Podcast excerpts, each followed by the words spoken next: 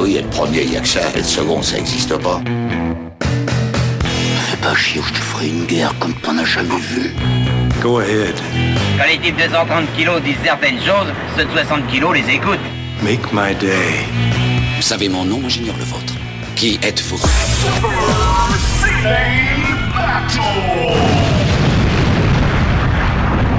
Le second, c'est un con. Super Ciné Battle, c'est le podcast où nous établissons le classement ultime du cinéma. Nous prenons vos listes de films que vous nous adressez pour les classer du meilleur au pire afin d'obtenir LA liste ultime. C'est notre épisode 80. Papa, Eh oui, épisode 80. c'est pas n'importe quoi, donc vous l'avez entendu, à l'autre bout du poste, c'est Stéphane Boulet, le chasseur savoyard. Et euh, je vais pas dire chasseur allemand pour une fois, pour changer. Et, et donc c'est notre épisode 80, alors qu'on est en train de faire les années 80. Exactement, fallait- c'est- Inception, tu vois, voilà. Il fallait bien qu'on arrive à ce moment-là précis, et je pense qu'on aura encore un ou deux épisodes dans les années 80. Mais euh, déjà, on est content d'avoir ce- cette espèce de benchmark. Ça n'arrivera plus jamais. euh, la prochaine fois, ce sera euh, pour 1080 et 1980. Et puis ça, ça fait quand même loin après, du coup, hein, tu vois. Voilà. ah bah, tu sais, c'est comme... euh, Il y, a, il y a le Detective Comics numéro 1000 qui est sorti. Et je me suis dit, putain, il y a, en 80 ans de, de vie de Batman, il y a eu 1000. Ah la vache, ouais. Et donc, du coup, ça veut dire que... Est-ce que je verrai le de- numéro 2000 Ah, écoute, ça, ça devient de moins en moins probable. Bah ouais, c'est le jour où j'ai, euh, ça me rappelle cette histoire où j'ai, j'ai calculé mon espérance de vie en, en film de James Bond. Là, j'aimerais bien qu'ils accélèrent un peu parce que, euh, parce que là, ils prennent des années de, de vide là et du coup, euh, j'ai moins de moins de, j'ai peut-être perdu un James Bond dans mon espérance de vie quoi. Ah ouais, complètement. ouais. complètement. Donc, vous l'avez entendu, c'est, c'est notre message positif de Super Ciné Battle. On parle des années 80, donc c'est Stéphane Boulet et moi, Daniel Andreev. Donc, comment ça va, papa? Eh ben écoute, ça va très bien, ça va très bien. Avec tes Euh, nouvelles responsabilités. Oui, c'est ça, avec mes nouvelles responsabilités, tout à fait. Euh, oui, oui. Euh, non, si, ça va, ça va bien. la- les, les dernières semaines ont été euh, particulièrement chargées, mais, mais ça va bien, je suis content. Oui, j'ai l'impression que t'es tellement content que t'as le temps de faire un peu de Sekiro. Voilà, exactement. Bah, c'est, un peu le, ce que quand, quand les enfants ne sont pas assez durs avec moi, euh, quand ils sont trop sages, bah, le soir je rentre, je joue à Sekiro pour me rappeler ce que c'est que la, la vraie douleur. Tes enfants, qui je dois te le dire, m'envoient des dessins. Oui. Euh, il m'a un, dont un qui te représente, puisque tu as une. T'as un air de dinosaure qui crache du feu. Je suppose, je suppute que c'est Godzilla. En tout cas, je Exactement. reconnais cet œil malicieux. C'est c'est typiquement toi. Donc euh, maintenant, il y a un des dessins de tes enfants dans, dans mon bureau. Et euh, c'est vrai que euh, ils, ils écoutent pas encore Super Ciné Battle. On leur souhaite pas, évi- bien non, évidemment. non, non, non. Je- je- J'espère qu'ils, auront une, une- une vie suffisamment heureuse pour avoir autre chose que- à faire que qu'écouter Super Ciné Battle. Mais en tout cas, ton fils, il met très très bien Super Ciné Battle. Il fait Super Exactement. Exactement. Ah, c'est l'épisode 80, donc c'est un peu la teuf. Mais si c'est votre premier épisode, donc euh, vous nous envoyez des listes et on débat dessus.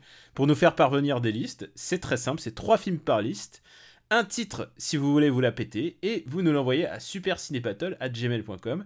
Je tiens à dire un truc, c'est que euh, je faisais mes classements de listes avant sur Inbox, donc euh, l'appli euh, l'appli de Google, enfin de mail. Et Inbox a été complètement discontinué, je ne sais pas, je sais pas comment dire. Ils ont, ils ah ont- oui, oui ils, ont, oui, ils ont arrêté le service. ouais. ils ont arrêté le service alors que ça marchait très très bien. Et du coup, tous mes bookmarks de tous les films que j'ai eus à présent sont dans le vent. Donc euh, à chaque fois, c'est un peu, c'est genre, euh, il faut que je, faut que je fasse preuve d'imagination. J'utilise la fonction recherche. Je me dis ah ce film là, ce film là. Dommage. Ouais, c'est vraiment, c'est vraiment dommage. Donc tous les trucs. Comme, de- comme, di- comme dirait Thomas Gijol, euh, ça c'est vraiment dommage. Exactement, c'est c'est beaucoup plus de boulot pour moi d'un coup. Et donc on couvre les années 80 à 89 et juste pour vous dire, euh, on va continuer encore au moins un ou deux épisodes, deux épisodes je pense au moins dans les années 80, en sachant que on a 198 films dans notre liste des années 80 C'est Et- pas mal. c'est pas mal. On savait pas qu'on arriverait à ce, à ce niveau-là, mais voilà, il fallait que, il fallait que les années, les années 80 sur Bif, c'est des années qu'on aime beaucoup. Et donc, logiquement, on va passer euh, après aux années 90, juste pour dire euh, ce qui va se passer. Et sans doute, on va faire une petite euh, halte aux années 60. ce Oh bah est- oui, évidemment. On fait est- toujours notre petit détour années 60 Voilà. pour, pour le plaisir. Non, c'est pas tout de suite qu'on va faire un épisode devoir de vacances parce que on n'est pas en vacances. Euh, on pas a- encore. on n'est pas en vacances, donc on n'a pas eu le temps de les faire, justement. Si on jetait un coup d'œil à notre liste pour savoir, parce qu'il y a eu quand même une entrée dans le, dans le top quand même. Il y a eu une entrée dans le top 10, effectivement, parce que euh, derrière, euh, dans l'ordre Robocop, Die Hard, Akira et Blade Runner, on a eu à la cinquième place euh, Amadeus de Miloš Forman qui s'est inséré dans le top 10 et qui a du coup repoussé Les Aventuriers de l'Arche perdue, Abyss, The Thing et Il était une fois dans l'Ouest, dans le un peu bah, d'une place, voilà, du coup. D'une place, mais du coup, bah, je regarde la fin. On a quand même une fin qui est quand même trustée par RIP Moonwalker. Oui, oui, oui, oui, qui oui. Est juste sous Cyborg quand même. Qui a, qui a, réussi à arriver sous Cyborg et c'est pas mal parce que on a, on a un bel écart entre Cyborg qui était dans l'épisode 0 euh, qui, est quand même resté très longtemps en queue de peloton et qui est là, t'as Moonwalker qui débarque 79 épisodes après. Il y a quelque chose de beau. C'était pas le film qu'on avait donné comme film de merde cette, ces années-là? Je, crois que c'est peut-être effectivement le, le, le, film plancher qu'on avait utilisé, ouais. Et euh, bah du coup, au-dessus de lui, il y a Moonwalker donc, mais il y a aussi Allo Maman ici bébé qu'on n'aime pas du tout. Jumeaux qu'on n'aime pas du tout, du tout. Alan Quaterman et les mines du roi Salomon qu'on n'aime pas du tout non et plus. Trois hommes et un coup fin qu'on n'aime pas du tout, du tout, mais il y a une suite à Trois hommes et un coup fin, donc euh, faut pas préjuger des, capacités de Colin à faire pire, en sachant que euh, la semaine prochaine il y a Tanguy 2 qui sort. Oui, j'ai vu ça. J'ai vu ça. Et Tanguy 2, d'ailleurs, euh, au passage, j'ai vu une, belle citation de Deten Chatiez, donc le réalisateur, qui, au passage, est un réalisateur que j'aime bien. C'est ça qui me dérange. J'aimais bien. Voilà. Disons que, j'aimais bien deux films. avant qu'on enlève l'âme d'Étienne Chatiez et qu'il soit remplacé par un doppelganger, euh, voilà. Euh, Étienne qui disait que les, séries télé c'était inintéressant parce qu'il n'y avait pas d'auteur dans les séries télévisées.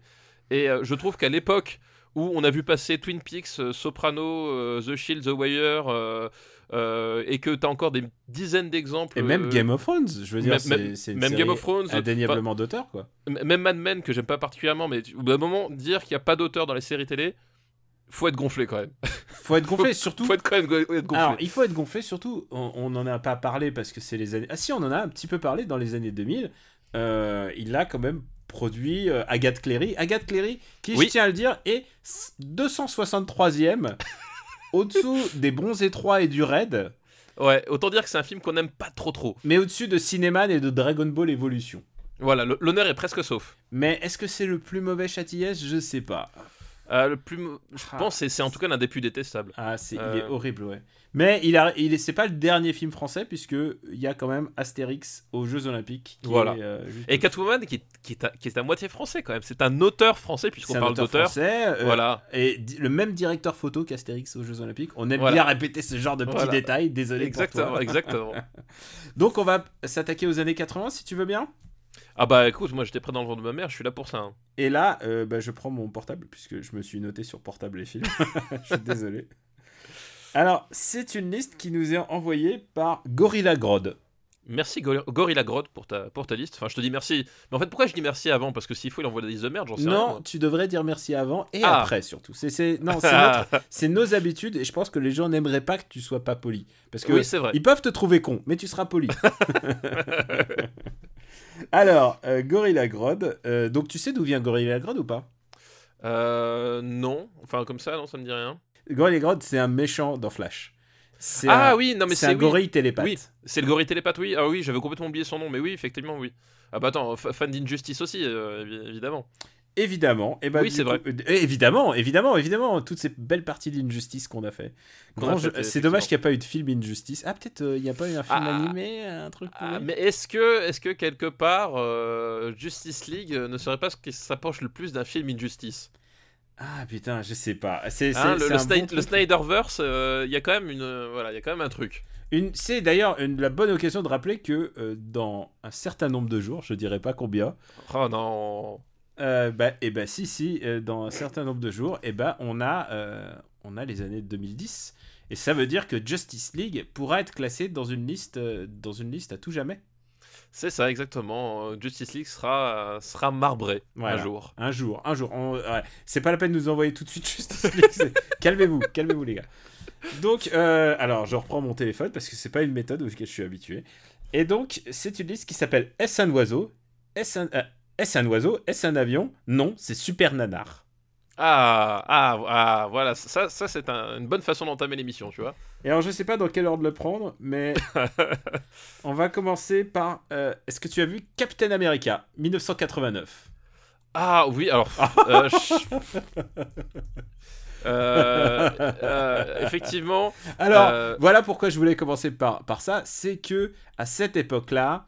Euh, alors, je dis 89, mais attends, euh, parce que. Parce que euh, il est sorti en 90 chez nous, je il crois. est dans sorti en. Attends, mais attends, je regarde. Aux États-Unis, il est sorti quand? C'est un film, un film ari- américano-yougoslave, précisons-le. J'adore ça. Oui, oui, non, oui. parce qu'il y a un vrai problème de date. Est-ce que c'est un film des années 80 ou- Moi, dans mon souvenir, il est sorti en, en 90 chez nous. Ah, il est euh, sorti en 92. Ah, malheureusement, on doit pas le, on ne, on ne peut pas le prendre. Ah, on peut... ah c'est dommage. c'est dommage. Mais du coup, ça va être le premier qu'on fera quand on reviendra dans les années 90. D'accord. Attends, tu sais quoi? Je vais le noter. Je vais le noter. Captain America. C'était pour donner un peu le ton euh, de super-héros que, que la saison s'ouvre finalement. Ah bah oui, oui, complètement là. Ouais. Alors, le deuxième film de sa liste, c'est L'Homme Puma. Oh, oh purée. Alors, l'homme puma. euh, Spécial dédicace à Nanarland qui doit avoir une fiche de L'Homme Puma. Oui, bah non, mais l'homme puma, c'est c'est euh, c'est un film référence hein, de chez Nanarland. Hein, euh, ça fait ça fait partie de, de ces films. euh, Donc c'est aussi un film de super-héros parce que euh, je crois que j'ai bien compris la thématique. Euh, c'est aussi un film de super-héros. Alors c'était quoi déjà le le, pou- le pouvoir de l'homme puma? Parce qu'il en a plusieurs. Bah, il vole. C'est ça, il vole, il fait des bonds gigantesques. hein, c'est ça. il, il- il découvre un, un masque aztèque et, et du coup ça lui donne les pouvoirs du, du puma, c'est-à-dire de voler. Oui, parce que les pumas est un est un oiseau. Mais euh, il est fo- super- fort il- méconnu. Voilà. Il est super fort, il a des griffes, enfin il a des griffes, il a des doigts euh, qui cassent Il a, les il, a, décors, il a des doigts qui font des traces de griffes. qui cassent les décors et euh, c'est un c'est un grand grand grand classique du nanar. Voilà. Bah, faut dire déjà que le, les séquences de vol de, euh, de l'homme puma sont, sont assez extraordinaires. Euh, voilà, euh, je veux dire que Iron Man il peut aller se rhabiller euh, avec ses, ses séquences de vol complètement pétées. Là, on est sur quelque chose, comment dire, de magnifique. Il y, a, il y a vraiment ce un côté, un, un- un côté presque subliminal, pas subliminal, mais fantasmagorique dans le, pour- en le voyant flotter comme ça devant ces projections d'écran. Ah oui, voilà. Superman 1 est battu là. Ah bah non, bah, bah complètement, ouais, c'est... Mais c'est ça qui est génial, c'est que c'est un puma mais il vole. C'est bah, un puma volant, mais alors, je, je pense que tu t'y connais pas assez en zoologie pour juger de, ce qu'est un bon puma. C'est Euh, possible. Voilà. Et, euh, et quand même, il y a un truc qui est, qui est génial dans, dans l'homme puma, et qui, enfin, qui est génial, qui, c'est le, c'est le méchant. Euh, Ah bah c'est Donald Pleasance. C'est Donald Pleasance, euh, voilà. Euh, c'est qu'effectivement, il fallait, il fallait, merci. il faut une, il faut, il fallait une réponse au Superman de, de Richard Donner, et donc une réponse. c'est italien en plus, hein, je- non Oui, c'est italien. C'est- italien, ouais. Oui, bien oui, sûr. putain, donc c'est italien. Évidemment, c'est- C'est- mais faut dire un truc, c'est un film qui est sorti en 1980, mais c'est l'héritier de toute cette mouvance de la SF italienne dont on a déjà parlé d'ailleurs. Oui, oui, complètement. C'est ah bah, de toute façon, c'était euh, euh, l'Italie dans, euh, dans, dans ces années-là, euh, années 70 jusqu'au début des années, jusqu'à la fin des années 80, euh, au moindre gros succès qui passait, même les années 60 en fait, parce Ouais. que finalement, d'une certaine façon, le, le western spaghetti, c'est un rip-off du, du western américain, sauf que ça a été pris par des, des gens qui savaient à peu près manier une caméra, donc c'était différent. Mais voilà, c'était l'idée de, on va se réapproprier tout ce que tout ce qui cartonne aux États-Unis pour le faire à notre façon, pour pas cher et gagner un maximum d'argent sur le circuit local. Et euh, voilà, et l'homme puma, donc il fallait, il, fallait un, un- un- il fallait un, un comment ça s'appelle, un flûte, un Lex Luthor, voilà pour pour le pour cet homme puma, c'est Donald. puma. Et c'est Donald Pleasance parce que ça tombe bien, il avait fait Blofeld euh, dans James Bond, donc tu vois finalement les, choses se, se recoupaient Euh, entre chauves, euh, entre chauves méchants de- du cinéma, il y, avait une correspondance. Et, et donc déjà c'est génial la façon dont il est attifé. Euh, notre ami euh, Donald Pleasance avec son espèce de, de costume, euh, c'est- censé être quoi une, euh, je sais pas une côte de maille ou je sais pas, c'est une espèce de truc avec des, des- des motifs. Bah, c'est un, un similé Superman, mais à la place du symbole, il a, le- il a le masque, il a le masque aztèque. Ouais, voilà, et, et donc, ouais, et Donald Pleasance, il, il se fait un peu chier dans ce film. C'est ça qui est génial, c'est que tu vois qu'il est, qu'il est là et que chaque scène qu'il tourne, tu, tu, tu vois dans son regard ce, ce- ce regard qui te dit Bordel, mais qu'est-ce que je fais ici, quoi Et euh, oui, sans doute. Enfin, tout le monde impliqué dans ce film considère que c'est une erreur, mais pourtant, c'est un film qui est devenu culte, quoi. Bah oui, parce que c'est bah, c'est la c'est la magie des vrais nanars de, de l'époque. C'est qu'à un moment donné, les types ils, ils ont fait ça en se, di- en, en- en se disant allez on va essayer de le faire euh, euh, le mieux possible. allez soyons mais fous. Tout, tout est foireux Et, en fait. et tout est et tout est fort. C'est-à-dire qu'il y y, a, il y a un moment donné c'est euh, extraordinaire. Il y a, il y a- il y a- je crois qu'il n'y a pas un moment qui, qui fonctionne correctement. Le, le, le masque aztèque, quand tu sais quand il le manipule. Et ben le truc, enfin tu, tu vois que c'est du carton pâte recouvert de, de- de feuilles de Ferrero Rocher. Euh, Enfin, je veux dire, c'est, il y a vraiment pas une seconde de film qui fonctionne quoi. Tout est tout est hallucinant de, de ringardise. C'est c'est assez, assez fou quoi. Il faut, que vous- il faut voir ce film, c'est un classique du nanar. Ah mais c'est un vrai vrai classique. Et, et par contre, euh, alors il est assez court. Et, donc- et- ouais, parce que c'est à l'époque où il faisait des. Il dure une deux, il dure 40 minutes de moins euh, que Shazam. Donc, je veux dire un film équivalent, tu vois. Alors je n'ai pas vu Shazam, mais je, euh, je, sais apprécier les bonnes références. je sais apprécier les bonnes références. Shazam qui est, qui est l'objet de, des derniers After Eight, qui, qui est un film qui est un film pas aussi mauvais que tu aurais pensé. Shazam que j'ai refusé d'aller voir au cinéma quand même, hein, parce Ouais. que je vous, a- je vous aime bien, mais pas à ce point. Pourtant le RPU te finance, hein, ils sont prêts. Oui, oui, oui, oui. Mais toi t'as dit non. Non, non, non, c'est ça exactement. Il y a, d'un moment, il, y a- et il faut une certaine conscience, euh, voilà, dans, le- dans la gestion de l'argent du RPU. euh. Et la conscience est tombée sur toi et euh, et ça nous fait ça nous fait une belle jambe putain. ouais, ouais, c'est. Attends, attends, parce que hey, à l'époque, j'étais allé voir le dernier Resident Evil au cinéma, donc tu vois, j'ai donné aussi de ma personne. quoi. Non c'est vrai c'est vrai, on peut on peut rien dire on peut rien dire. Alors est-ce que tu aimes l'homme puma? Bah, euh, c'est un vite film que, que, la lumière, plus vite que la lumière, plus fort que l'ouragan disait le le slogan. le slogan et euh, tu sais c'est le slogan avec un héros le héros là qui avec les mains les mains sur le euh, sur les hanches. sur les hanches super héroïques et la, la femme en premier plan Oui, en, si tu te souviens en combi cuir tu sais c'est Oui, oui. ces belles Ouais, ces l'espèce belles de- affiches dessinées ouais, je, je me rappelle tout à fait. tu sais de vraiment c'est le poste diabolique quoi Mais moi, ce que, ce que, je- ce que je reproche à, finalement à, à, à, à- ce que je reproche à- je trouve des reproches à ça, c'est que finalement, le- le- l'affiche ne rend pas justice au, au- au costume, enfin au costume, au pyjama que porte l'homme plumain pendant le film, en fait. Il y a vraiment un truc, euh, faut en, en mouvement. euh, c'est assez exceptionnel de, de se rendre compte que à quel point c'est ça tombe à plat quoi. alors ouais tu l'aimes ce film ou pas? Bah oui évidemment. Comment comment peut-on ne pas aimer l'homme puma C'est- un film qui a très be- c'est un film généreux et je pense que si After Eight à l'époque existait, on aurait défendu ce film. On aurait défendu ce film, mais je pense que quelque part, En tout cas euh, moi. en- quelque part, l'homme puma est un peu l'équivalent du test de Wolfkampf, c'est-à-dire que euh, c'est pour déceler euh, ceux qui sont humains et, de, et ceux qui n'ont pas d'âme en fait. C'est ceux qui n'ont pas d'âme n'aiment pas l'homme puma. Voilà, c'est aussi simple que ça. Alors bah peut-être on va le classer alors du coup l'homme puma. Ah bah oui, évidemment, il faut le classer, oui. Où est-ce qu'on va passer l'homme puma? Il faudrait que je passe des musiques de l'homme puma mais bon c'est trop, c'est trop bizarre. Alors, est-ce que ce sont vraiment les musiques de l'homme puma ou est-ce qu'ils les ont volées à quelqu'un d'autre? Parce C'est que c'est très possible. À mon l'Italie- avis- l'Italie de cette époque-là, enfin le cinéma italien de cette époque-là. voilà, à mon avis, je pense qu'en termes de copyright, J'ai même vois, pas dit que c'était un film réalisé par Alberto De Martino et je sais pas ce qu'il a fait d'autre donc euh, mais mais on s'en fout, il a fait l'homme puma. il a fait l'homme puma. Tu vois, c'est un peu comme Ridley Scott. Il peut faire tous les trucs qu'il veut. À un moment donné, il a fait Alien. Bah, Mm. c'est pareil là.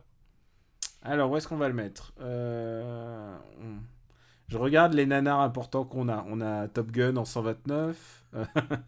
Euh, on a euh, on a Turkish Star Wars en 159e place. Est-ce que tu. euh, je pense que je préférais le regarder. à- Ah, quoique toi, t'as beaucoup d'affection pour Turkish Star Wars. Ah, moi j'a- j'adore Turkish Star Wars. Non, pour moi, Turkish Star Wars, on est vraiment quand même sur un, sur un truc. euh, qui, un truc qui ne pourra pas être reproduit, tu vois ce que je veux dire Hmm. À ce niveau de magie, a- c'est fini, c'est fini, c'est c'est mort. Ouais, mais tu vois, on a une, euh, on a une ribambelle de nanars. On en a quatre. En, on, a James- on a le James Bond dans On a- mon ventre. On, on a piège à, à mortel à Hawaï. On a Piège à mortel et on a Samurai Cop. Quel Ouais. est ton préféré là-dedans, quoi? Alors, mon préféré là-dedans. euh, euh, mais je crois que je préfère quand même piège mortel à Hawaï à, à- à l'homme puma. Ouais, mais je pense que ça va quand même au-dessus du Grand Bleu. Ça, ah, non, en fait, honnêtement, est-ce que tu peux pas me le mettre sous Nimitz par contre? C'est vrai que j'adore Nimitz en fait. Voilà, il y, a- Euh. il y a quand même, euh, quand même Nimitz, il y a un côté cool dans ce film. D'accord, très bien. L'homme puma. Ça veut dire qu'il est, il entre euh, en 165e place. 165e, juste au-dessus de, de Running Man. Ouais, ça veut dire que ça veut dire que le prochain film sera le 200e. Oh là, et alors, et alors, quel film va avoir l'honneur de de- de- d'être gravé en tant que 200ème film de Et ça, aurait- ça dû être ce film-là, hein, tu te rends compte c'est, Oui, c'est- de c'est- c'est- America. Eh bah, écoute, ça sera Superman 4. Alors, attends, Superman 4. euh, Souviens-toi, c'est celui-là. euh, le- C'est celui qui finit avec le robot ou pas? Non, ça c'est le 3. Ça, le c'est 4, le 3. Le 4, c'est le danger atomique. Le 4, c'est le danger. Ah oui, donc c'est avec le. Euh, comment il s'appelle euh, Comment il s'appelle le méchant? Ah, Merde, j'ai un trou. Nuclear Euh, je- Man. Je, ouais, ça doit être quelque chose comme ça. Mais je vois exactement, oui, oui, le... avec ce, ces fameux affrontements sur la Lune, là. Sur la Lune. Alors, moi, il y a une scène qui m'avait vraiment beaucoup impressionné. C'est que. c'est qu'à un moment, il marche, sur le, il marche sur le sol et ça laisse ses, ses empreintes de pas. Tu sais, genre, il fait fondre le sol. oui, c'est un film qui est. Ouais, c'est le plus Nuclear Man, je crois que ça Ouais. doit être ça. hein, ouais. C'est Nuclear Man, je crois que c'est ça le. Ouais, le je nom- crois que c'est je ça, qu'il y a le nom effectivement. officiel. Je suis pas sûr de. Je veux pas pas me gourer là-dessus. Euh, et donc ça a permis, ça a donné l'occasion à Gene Hackman de double cabotiner, Ah bah oui, là. puisqu'il refait, il revient faire Lex Luthor, mais en plus il fait du Man. Euh, puis il fait la voix, tu sais, il fait la voix. Oui, il fait... ouais, tout à fait, ouais. Et c'est un film qui a, euh, qui est partait d'un bon sentiment parce que ça parlait d'écologie. Oui, Et, euh, et puis, il a été coécrit par euh, Christopher Reeve, qui, pour la première fois, s'impliquait euh, dans, euh, dans l'écriture de Superman. Il voulait donner vraiment un truc, une espèce de portée humaine à, à Superman, qui, Superman 3, il faut le dire, était un petit peu bizarre. oui. Alors, je pense que bizarre, c'est effectivement le mot. hein. C'était, c'était autre chose. Alors, il faut le dire, c'est aussi le plus moche. Vraiment, visuellement, il est très très laid, ce film. Ah bah, euh, il est, euh, il, il- il est scandaleusement atroce, quoi.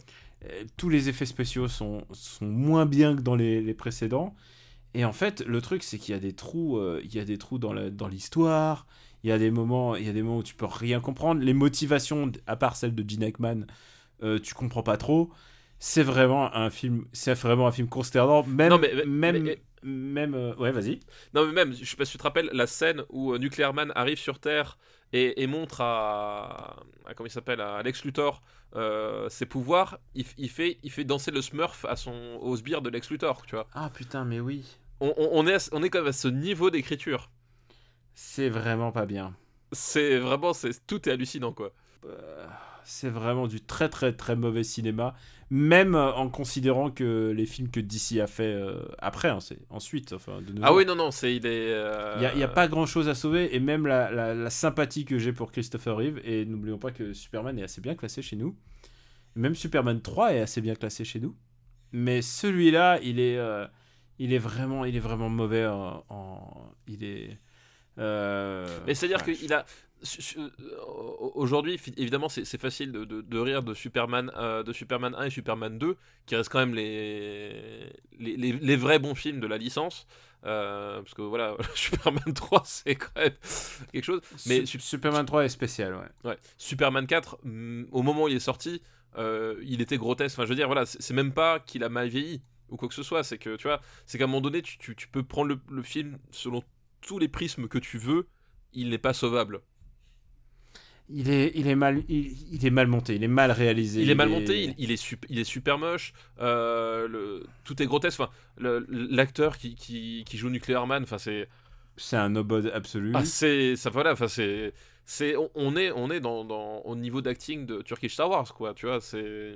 Et pourtant, ça partait d'un bon sentiment, mais c'est le premier gros film de studio de super-héros qui se vautre euh, au box-office, quoi. Parce que vraiment, ça a été un flop en plus, en plus tu vois.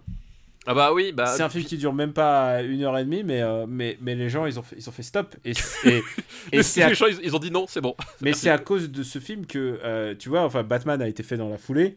Si le projet Batman n'avait pas été mis euh, en, en route avant, on aurait loupé le, le premier Batman de Burton. Quoi. De ils, Burton, a- ouais. ils auraient fait, non, Ouais. non, on vous arrêtez tout de suite. Ouais, c'est. Parce que c'est comme ça Hollywood que ça marche. Si, si tu te foires une fois, ah non, les gens en aura le bol.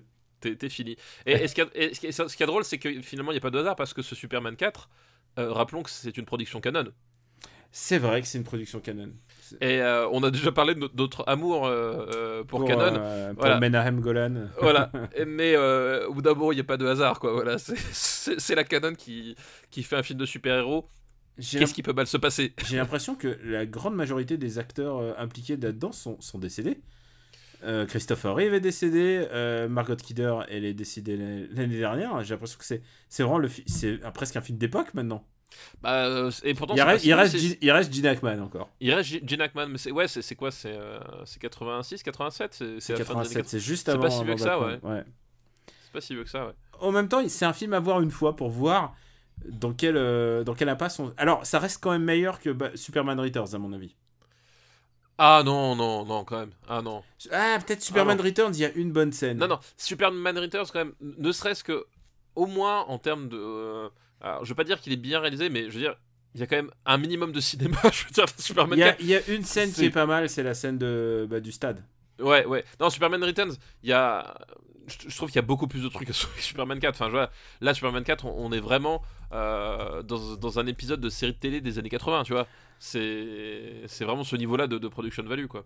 C'est. euh, c'est- on a, j'ai vu des épisodes de Smallville plus, plus emballants. Oui, non, voilà, complètement. Non, mais c'est vrai. Faut- Mais faut je le situe quand même au-dessus de Man of Steel. Euh, ah oui, mais ça, c'est pour des raisons personnelles, mais effectivement, je, je peux- je peux comprendre ta, ta, ta- ta démarche. Non, mais je veux dire, euh, pour plein, plein, plein, plein de. Alors, il y a un truc que je sauverais presque, c'est. C'est. qu'est-ce que- Non, arrête de sauver des trucs dans Superman 4, Daniel. Non, mais s'il y a un truc à arrête. sauver, je trouve que. euh, je trouve que le message écolo est quand même. Il y avait une volonté de faire un message écolo. J'ai pas dit qu'il réussissait. J'ai pas dit qu'il réussissait, mais ça partait. Parce que je me souviens des interviews de Christopher Reeve à l'époque qui disait Ouais, on a voulu donner une portée écolo à ce, à ce film. Et je trouvais que ça c'est pas si mal.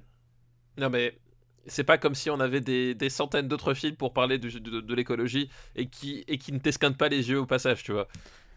C'est vrai. Et il y a un truc qu'il faut voir c'est qu'il n'y aurait jamais eu de Superman Returns s'il n'y avait jamais eu ce film. Puisque Superman Returns Oui. fait, fait comme si euh, ce film n'a jamais existé. Oui, exactement, tout à fait. ouais. Et même les, vrai. même les autres, hein, d'ailleurs, presque. Mais on en discutera dans les années 2000. 2000. Ouais, 2000, ouais. Avec un réalisateur euh, qu'on ne nommera pas puisqu'il a disparu. Puisque, apparemment, oui, on n'a plus le droit de le nommer. Puisque euh, son film était nommé aux Oscars, mais pas lui. Mais pas lui. Mais par contre, son film a gagné le meilleur montage, tu vois. Putain, mais quel, quel scandale.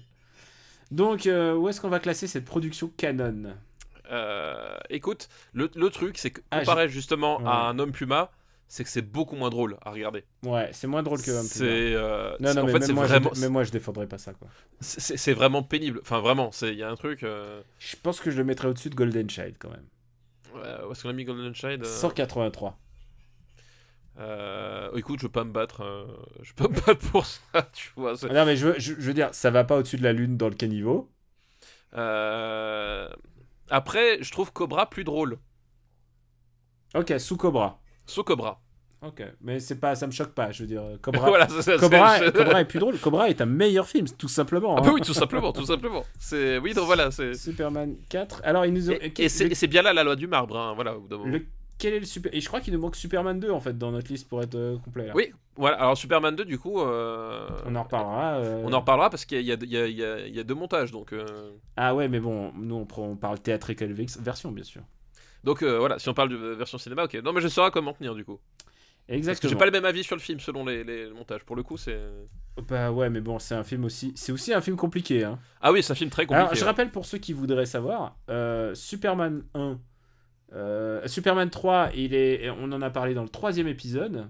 Et attends, je vois pas Superman euh, 1. Bah, c'est normal, c'est les années 70. Ah bah oui, évidemment, je suis bête. Fou. Bah oui. Oh là là, oh là. Donc euh, Voilà. fatalement, il est pas dans la même liste. Ouais. Bah, donc ça veut dire que Superman 3 est pour l'instant le meilleur film de Superman des années 80. Des années 80, c'est ça. C'est bon, vous suivez Bon bah, on va remercier euh, Gorilla Grodd pour sa liste. Oui, merci Gorilla Grodd. Et alors, j'allais te proposer de faire un petit flashback sur, euh, sur la musique. Est-ce que ça te dirait? Oh bah écoute, moi je suis prêt à tout, moi. Euh, Alors, on va passer à une liste qui s'appelle 3 films des années 80 pour des rockstars fictives ou avec des rockstars réels ou pas. D'accord. C'est une liste qui nous C'est est un, long nom quand même. Ouais, c'est vrai. C'est une liste qui nous est envoyée euh, par Pierre Jean. D'accord, merci Pierre-Jean pour ta liste. Et je tiens à dire que El Gregos nous a envoyé à peu près la même liste euh, Ah. qui s'appelle. Non, il nous a envoyé la, li- même liste à la virgule près en fait. Ah oui, d'accord. Euh, qui s'appelle La dure vie de rockstar. D'accord. Et tous les deux ont en commun dans cette liste Spinal Tap, dont on a dit le plus grand bien la dernière fois. La dernière fois. Et, et d'ailleurs, petit détail euh, que je me suis rendu compte sur Spinal Tap qu'on n'a pas dit, mais que je tenais à relever, c'est que euh, dans Spinal Tap, j'en suis aperçu en faisant le, le, bah, le carouse pour le site, euh, c'est que le, celui qui joue le, bassiste de Spinal Tap, c'est le frère de Saul Goodman en fait. Ah putain, le le- l'avocat quoi. Oui, oui, bah le, le, le, frère de Saul Goodman Ouais, dans, incroyable. dans Better Call Saul. Et euh, genre, quand j'ai fait le carreau, j'ai fait Oh putain, mais oui, c'est vrai Ça m'a fait tellement bizarre de le voir avec des cheveux longs. Il joue aussi d'ailleurs dans, dans, la, dans Appelez-moi Johnny 5, la suite de Short Circuit. Oh là là, mais quel, quel enfer. c'est c'est pas, c'est pas super à la suite. Non, c'est atroce. C'est pas atroce. super. Je Ouais. sais pas si on l'a vu. Si si on non, on, n'a pas parlé, mais je, l'ai- je l'ai revu récemment parce que mes, mes enfants adorent Short Circuit, donc Mm. euh, la suite était sur Netflix, on a regardé. Mais waouh Eh bah écoute, on va, être, on va faire des, des listes avec une, toujours une- un truc continu, un fil rouge. Donc euh, donc c'est pas Spinal Tap. Donc on va parler de Purple Rain de Albert Magnoli. Oh, Purple Rain, donc. euh, Bah, sur ah. la vie de Michael Jackson. Ouais. Mec super calé. T'as le mec qui reconnaît même pas Stevie Wonder, je trouve ça scandaleux quoi. Donc euh, Purple Rain, bien sûr, sur la vie de Prince, qui s'appelait le Kid. Prince. Il s'appelait s'app- Kid dans le film. Ah oui, dans le film, oui, mais à l'époque, son nom d'artiste c'était Prince encore. Ouais. Mais ensuite, il se fait appeler The Kid et ensuite il. il- Et après, Love Symbol, Love etc. Symbol et tout ça. Voilà. Voilà, donc effectivement, euh, donc c'est un Purple Rain, c'est un film à la gloire de, de Prince. Euh, voilà, il n'y a pas de, il y a aucune ambiguïté là-dessus. Euh, de la même façon que euh, Moonwalker était un film à la gloire de, Michael Jackson. Sauf que du coup, il y a, comment s'appelle? C'est, alors l'histoire est pas tout à fait la même parce que là on- n'est pas sur le délire de Michael Jackson qui veut sauver des enfants. Non. J'espère que vous avez entendu les guillemets quand j'ai quand j'ai prononcé cette phrase. Et c'est le plot de Moonwalker, au moins de la deuxième moitié de Moonwalker. Voilà, c'est, c'est, c'est effectivement le, le, le scénario de Moonwalker. Mais là, on est, voilà, on, on est sur en fait un, un, un, un- un Rise to Glory euh, voilà, de, de, euh, de Prince, qui, enfin, donc, du Kid, euh, qui, euh, qui est un, musicien extrêmement talentueux euh, de, de la ville de, je sais plus, je crois que c'est Minneapolis, il me semble, qui en fait écume les clubs en, voilà, en espérant accéder à la gloire. Quoi.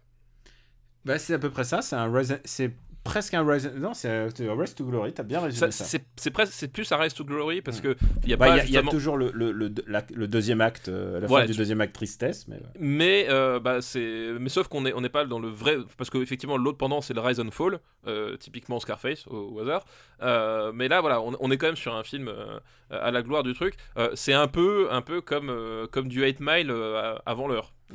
Toute proportion gardée là aussi j'espère que vous avez entendu les guillemets quand Ah, j'ai prononcé beaucoup, ça beaucoup de guillemets là. Beaucoup- Protéger les enfants, Michael. Jackson. Euh, Euh, parce que Eight 8 Mile Mile. on a déjà parlé en plus non? 8 Mile, je crois qu'on l'a, on l'a classé. Ouais, parce que 8 Mile, on l'a classé, et autant dire que c'est un film qu'on aime beaucoup. Donc voilà, la Purple Rain, c'est un peu plus compliqué, on va dire.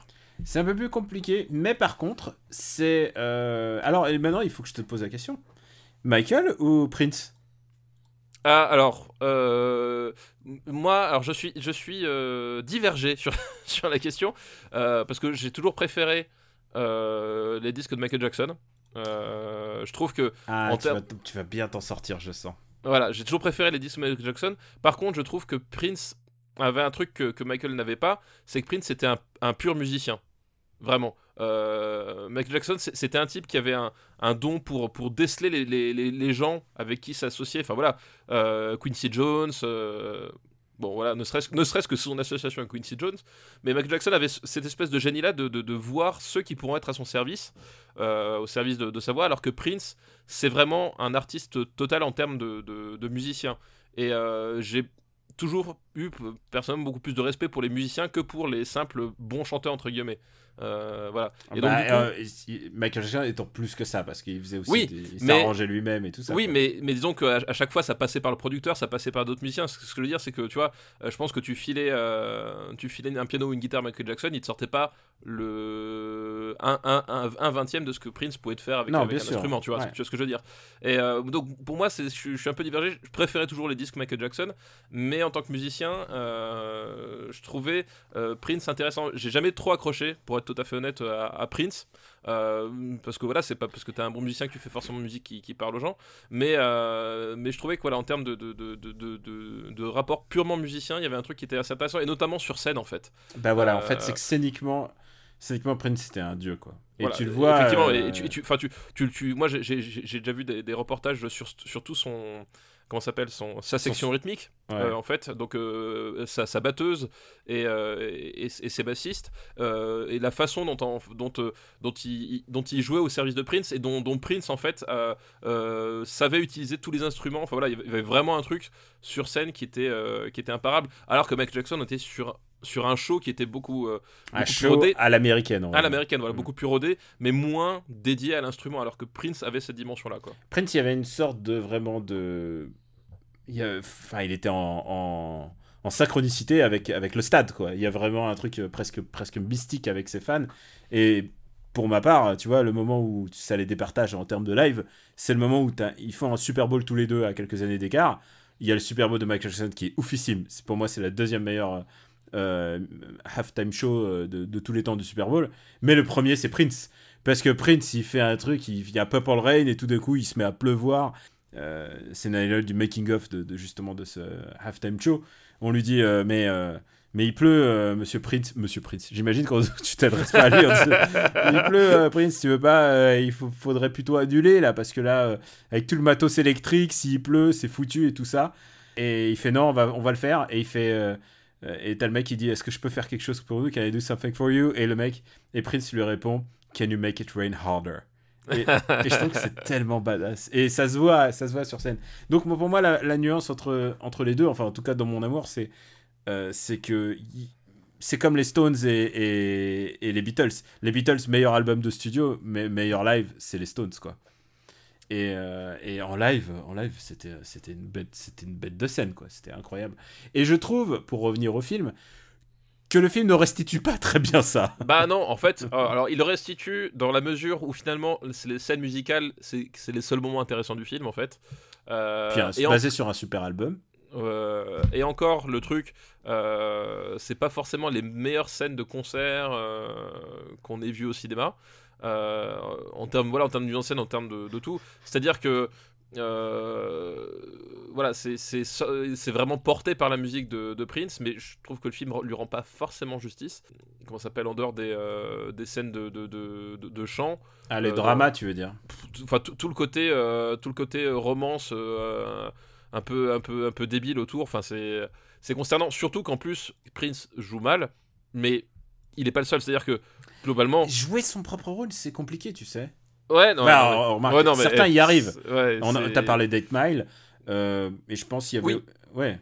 non mais voilà mais là euh, personne est dans, personne n'est dans le film enfin je veux dire c'est voilà personne n'est dans le film Euh, personne n'est dans le film que, que justement t'as le dit c'est Albert Magnoli Euh, cite-moi l'autre grand film qu'a réalisé Ma- Albert Magnoli Euh, je sais plus.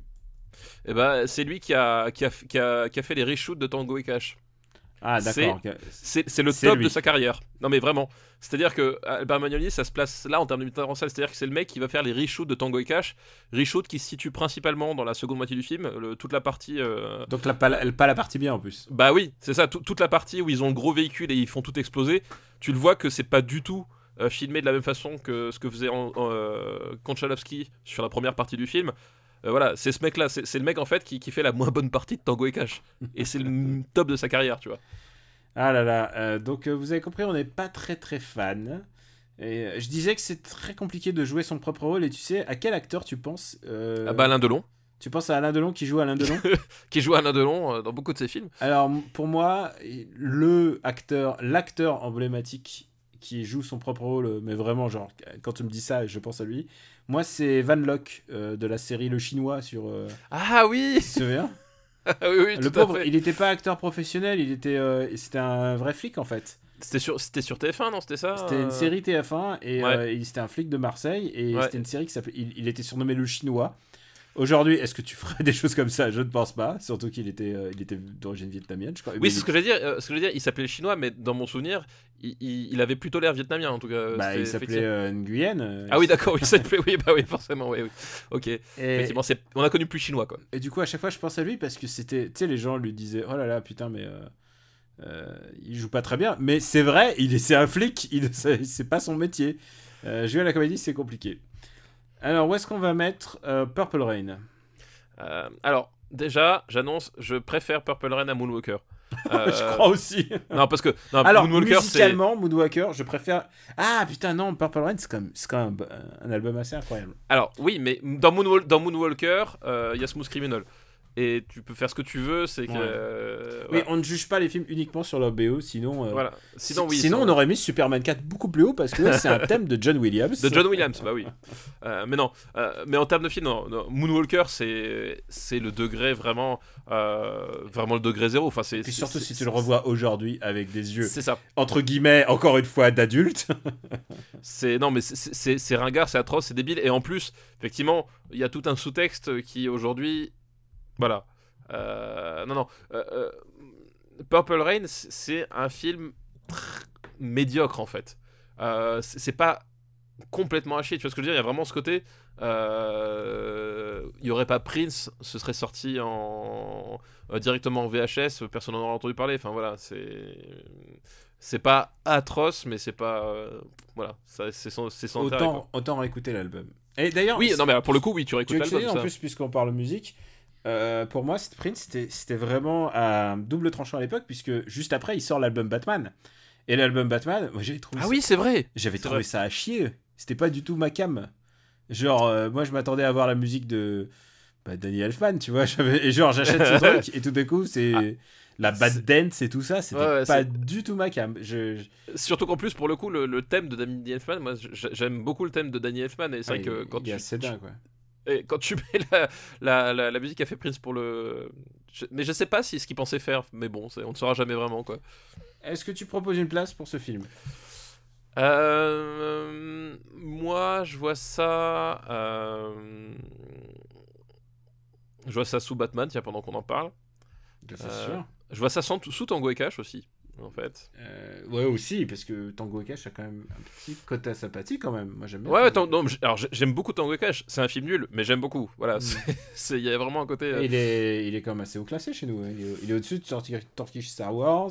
Au-dessus Ah, de- moi, de- je vois au-dessus ça- de- Au-dessus des gros de notre, de Alors- notre îlot de nanar. tu, tu, tu, tu sais ce que voilà, tu sais ce que je propose moi. Euh, Purple Rain, je verrai aux alentours de la boom. Ok. Euh, Et parce que je peux pas le voir. Alors je peux. euh, Je préfère la boom, je crois. Eh ben en dessous de la boom alors. Ah. Alors c'est parti. On n'a pas beaucoup discuté euh, sur celui-là. Le 201ème film de la liste. Désormais Purple Rain. Ok, bah bien, bravo à lui. Et ben il nous reste encore un film de, cette, de ces deux listes. Des listes euh, envoyées par Pierre-Jean et par El Gregos. C'est The Wall d'Alan Parker. Ah alors là on, là, là, on change tout de suite là. C'est euh, autant dire que c'est pas le même niveau quoi. Ah non, ah non, j'aime autant te dire que non. Alors, euh, juste avant qu'on commence, The Wall, donc, euh, en référence au, au groupe The Police. euh, non, bien entendu, The Wall, c'est Pink Floyd. Pink Floyd. Comment tu te situes par rapport à Pink Floyd? Est-ce que tu vas me faire encore le coup de Phil Collins, tout ça Non, tout ça?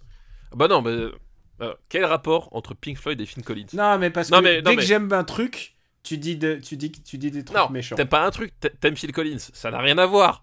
Voilà, là on parle de Pink Floyd, qui est quand même un des plus grands groupes euh, du- du- de rock des, des- des années 60 euh, et 70, quoi. C'est ce que j'avais envie d'entendre. Voilà, c'est. Non, mais évidemment, euh, toute la période de Sid Barrett, enfin voilà, je, je- évidemment, évidemment. Euh, Pink Floyd, Alors- c'est- un groupe Ah, incontournable. attends, attends, et- tu parles de la période Sid Barrett Jusque. Parce que moi j'ai découvert Pink Floyd, moi c'était plus tardif par contre. Oui, c'était- les années, euh, les années Phil Collins. C'était les années Phil Collins si tu veux, c'était les années radio, succès radio. Mais euh, j'ai, découvert un peu sur le tard, mais ça, ça n'enlève pas du tout au fait que j'aimais ça et que ensuite je suis allé euh, à reculons sur leur. euh, je suis allé en remontant dans le temps dans, leur, dans, leur, dans les albums et je m'y suis fait quoi. Mais je- c'était quoi ton. T'as commencé par The Wall, j'imagine, du coup. Euh, non, Dark Side of the Moon. Ah ouais, d'accord. Dark Side of the Moon qui voilà qui qui est un album euh, un album séminal. Euh, ça a été- moi c'était mon premier contact avec le groupe. Après effectivement enfin Animals, Wish You Were Here, voilà enfin toute la continuité qui, qui amène justement à The Wall.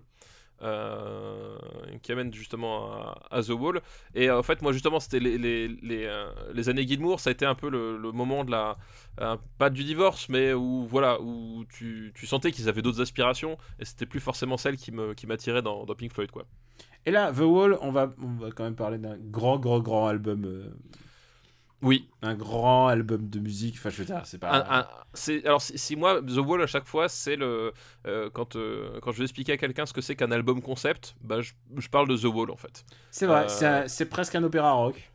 bah c'est c'est en fait c'est c'est c'est un opéra rock euh, c'est c'est un projet euh, transversal hein, The Wall c'est à dire que euh, il y a le disque euh, mais il y a la tournée autour, c'est-à-dire que euh, au moment où ils ont conçu le, le disque, ils, ils pensaient déjà en termes de, en termes de mise en scène, euh, comment est-ce qu'ils allaient restituer cet album sur scène. C'est vraiment ça, c'est un concept album. Ah bah oui, c'est voilà parce que justement le, le principe du concept album c'est que c'est un c'est un album qui n'est pas fait avec une suite de chansons qui voilà de, les unes les autres. C'est un album où toutes les chansons soit forment un tout ou soit partagent un thème. Enfin voilà, c'est un album qui globalement quand tu l'écoutes euh, essaie de raconter quelque chose dans un certain ordre. Le principe de l'album concept c'est que généralement euh, c'est un album que tu vas pas écouter dans le désordre. C'est pas un album que tu écoutes sur Spotify en random. C'est un album qui est conçu et qui prend vraiment toute sa valeur quand tu l'écoutes du début à la fin comme ça a été conçu. Et euh, voilà, pour moi, The Wall, c'est- l'exemple le plus, euh, euh, le plus simple pour comprendre ce truc parce que c'est vraiment un truc que tu ressens vraiment beaucoup. Et comme dit, au moment où ils ont conçu The Wall, l'album, euh, l'idée c'était justement de pas utiliser cet album pour euh, faire comme font ben, l'immense majorité des artistes, c'est-à-dire que tu, tu vas sur scène, tu montes ton nouvel album, tu fais une setlist avec tes anciens tubes, tu cases les nouveaux de temps en temps, voilà, puis euh, voilà. Eux, l'idée c'était restituer The Wall via une construction scénique, via voilà restituer toute cette histoire en fait, puisque Et une iconographie, parce que. voilà toute l'iconographie ouais. et, et- parce que The Wall en fait ça raconte en fait une vie une vie d'un artiste qui est en pleine dépression et en pleine dépression qui flirte même avec la folie puisque c'est ça le, le c'est ça que raconte The Wall euh, et qui va en fait euh, dans un moment de, de, détresse solitaire va en fait repasser le fil de sa vie euh, repasser le fil de sa vie. Et c'est- ça le thème de The Wall. Et c'est ça qu'ils avaient envie de, de restituer sur scène. Donc tu avais toute cette idée derrière. Et du coup le film d'Alan Parker Est-ce que c'est le premier film d'Alan Parker qu'on fait?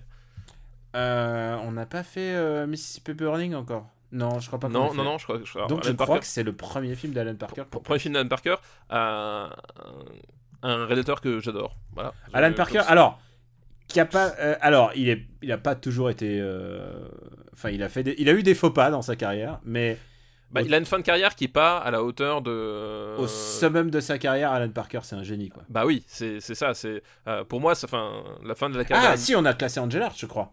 Ah, bah voilà, si, on a fait Angel Heart, exact. Si, si, si, si. Et Angel Art a été, on en parle, est 59e, et il est classe, il est numéro 40, et dans, on en a parlé dans l'épisode Voilà. 44. Donc c'est euh, et, et- et c'est loin d'être mon Alan Parker préféré. Et euh, ah, moi ouais, j'adore, j'adore Angel Art quand même. hein. Oui, moi aussi. Mais euh, pour, pour dire que Angel Heart, c'est la partie, la partie émergée de l'iceberg, quoi. Oui, juste pour vous resituer Alan Parker, c'est Midnight Express.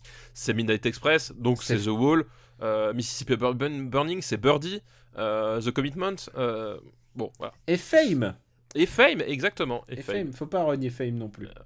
Donc c'est c'est un, réalisateur de euh, vraiment génial et euh, le film d'Alan Parker s'inscrit dans la continuité du projet voilà, du, concept euh, du concept The Wall puisqu'il va mettre en image où, en fait on va alterner des séquences de, de, prise de vue réelles et des séquences animées pour illustrer ben, tout toutes ces espèces de tourments de ce type qui est, qui est en pleine spirale en pleine spirale dépressive quoi.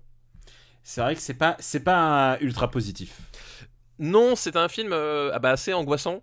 euh, puisque voilà, on, démarre avec le, les traumatismes de, la génération précédente finalement, euh, puisqu'on suit la, on suit le paternel, euh, on suit le paternel à la guerre, et plus le personnage s'enfonce, et plus en fait il va se s'imaginer se concevoir comme une, une figure fasciste euh, une figure fasciste qui, qui, opprime tout un peuple avec bah, ces fameuses iconographies euh, Bah, du marteau, euh, le- les couleurs rouge, noir et blanche, le, le symbole de- des, bras, des bras croisés devant lui. Enfin voilà, c'est, c'est, on, on- voilà, on va tomber sur, sur, sur, sur cette personne-là qui arrive à un tel niveau de, de rejet de lui-même qu'il qu'il se projette dans, dans, dans la pire version de lui-même. quoi.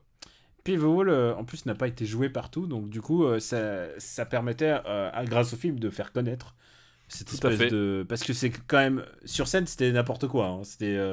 C'était délirant, enfin, je Bah, je pense- aujourd'hui, il y aurait peut-être des stades capables de l'acc- l'accueillir, mais à l'époque, c'était trop gros, quoi. Ils n'ont pas, ils C'est n'ont- ça. ils ont pas fait une tournée mondiale, ils ont fait une tournée mondiale parce qu'ils ont été dans plein de pays dans le monde. C'est ça, ils ont fait une tournée mondiale, ils sont allés dans des énormes, dans des énormes salles, dans une, un- une ville dans, dans le pays, euh, mais effectivement, le, la taille des décors sur scène euh, faisait que euh, tu ne pouvais pas accueillir ça dans une salle classique, quand tu étais obligé à un moment donné d'avoir un truc gigantesque. Et puis Roger Waters, il a refait des The Wall, il a fait des Wall Tours où il refaisait bah, lui tout seul, puisque bah alors.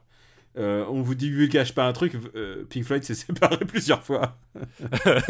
oui, oui, Alors, spoiler, euh, à la fin, Pink Floyd, il se sépare. voilà, c'est ça. Pink Floyd, c'est- plutôt, t'as plus vite fait de, de- de regarder les périodes où finalement ils ne sont pas séparés que, que l'inverse. hein. Oui, moi, quand j'ai découvert Pink Floyd, ils étaient déjà séparés. Moi, c'était Momentary Lapse of Reason. Moi, tu vois, c'est genre, j'avais 10 ans, quoi.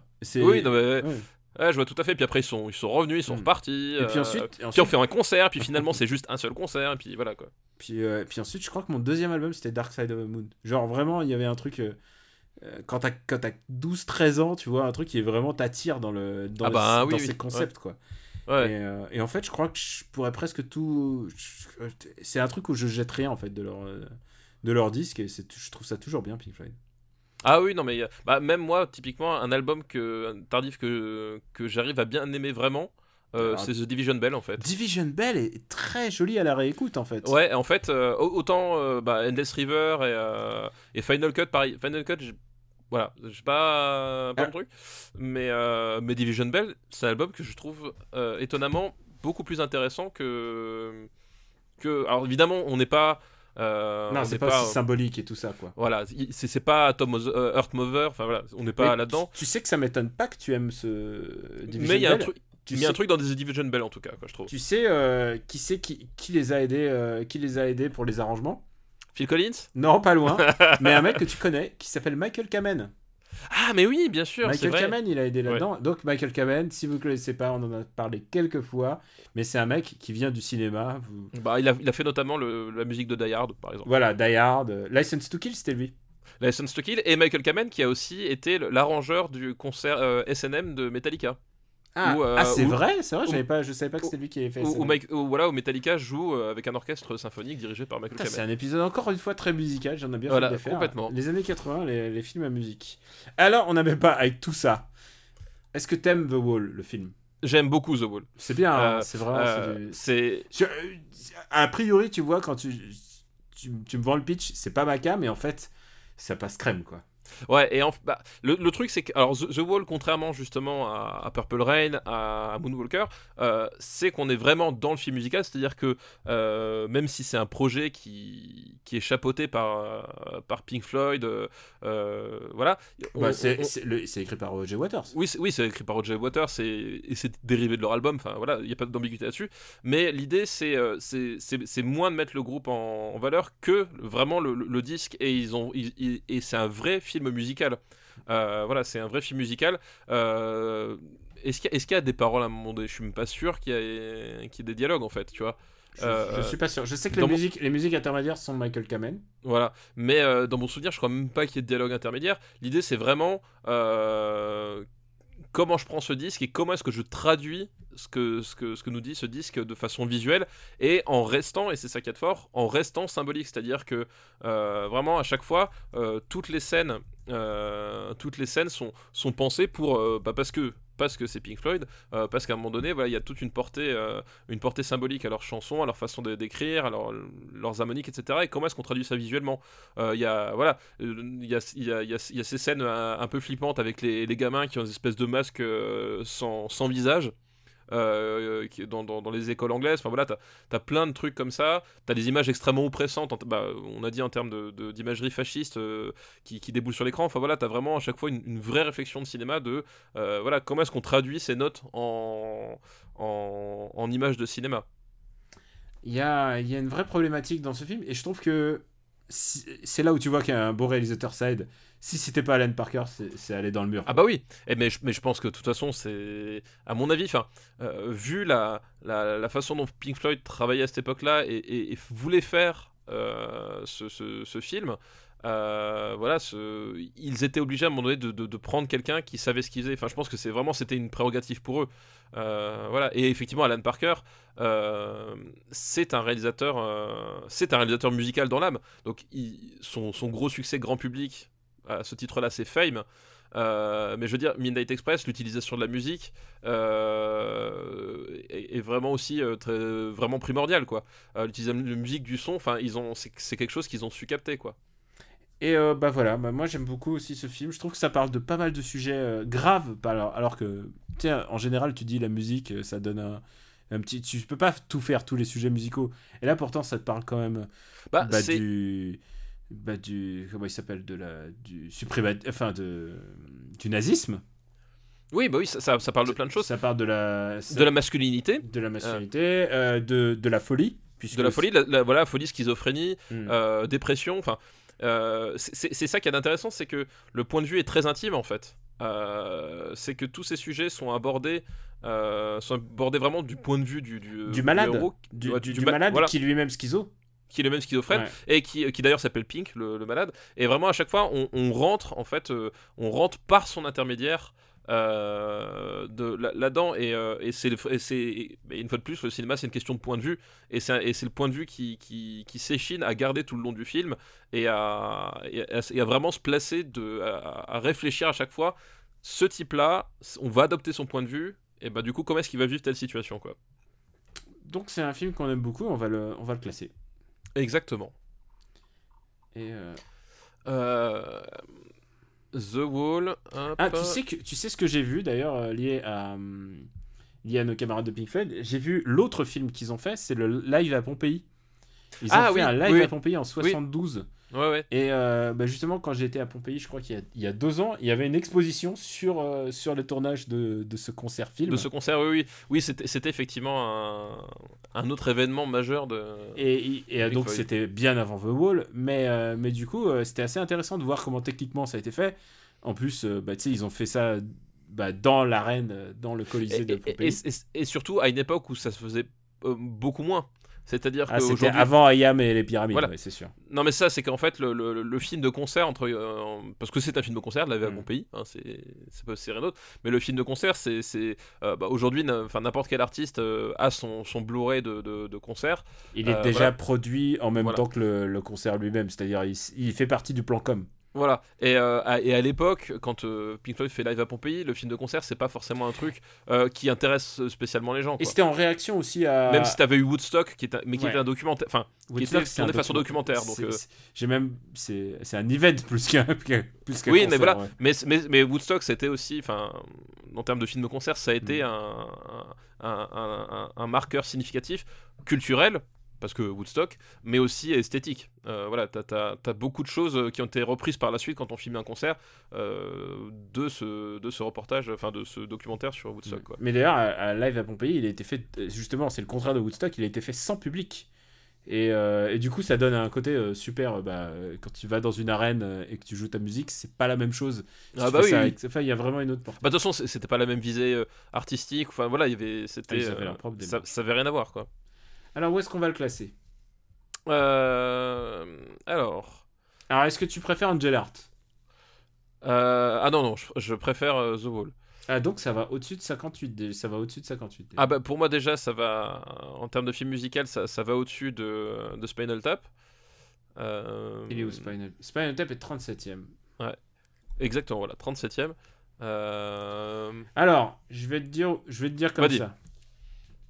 Bah, on est d'accord que c'est un film bien, euh, mais ok, tu me dis pas, c'est pas- t'es sûr? Ouais je, je, je Parce qu'un film musical, euh, il y a Rocky 3 aussi derrière. Non mais non mais voilà rien que pour ça rien que pour ça tu vois. Oh là là, t'aimes pas mes arguments.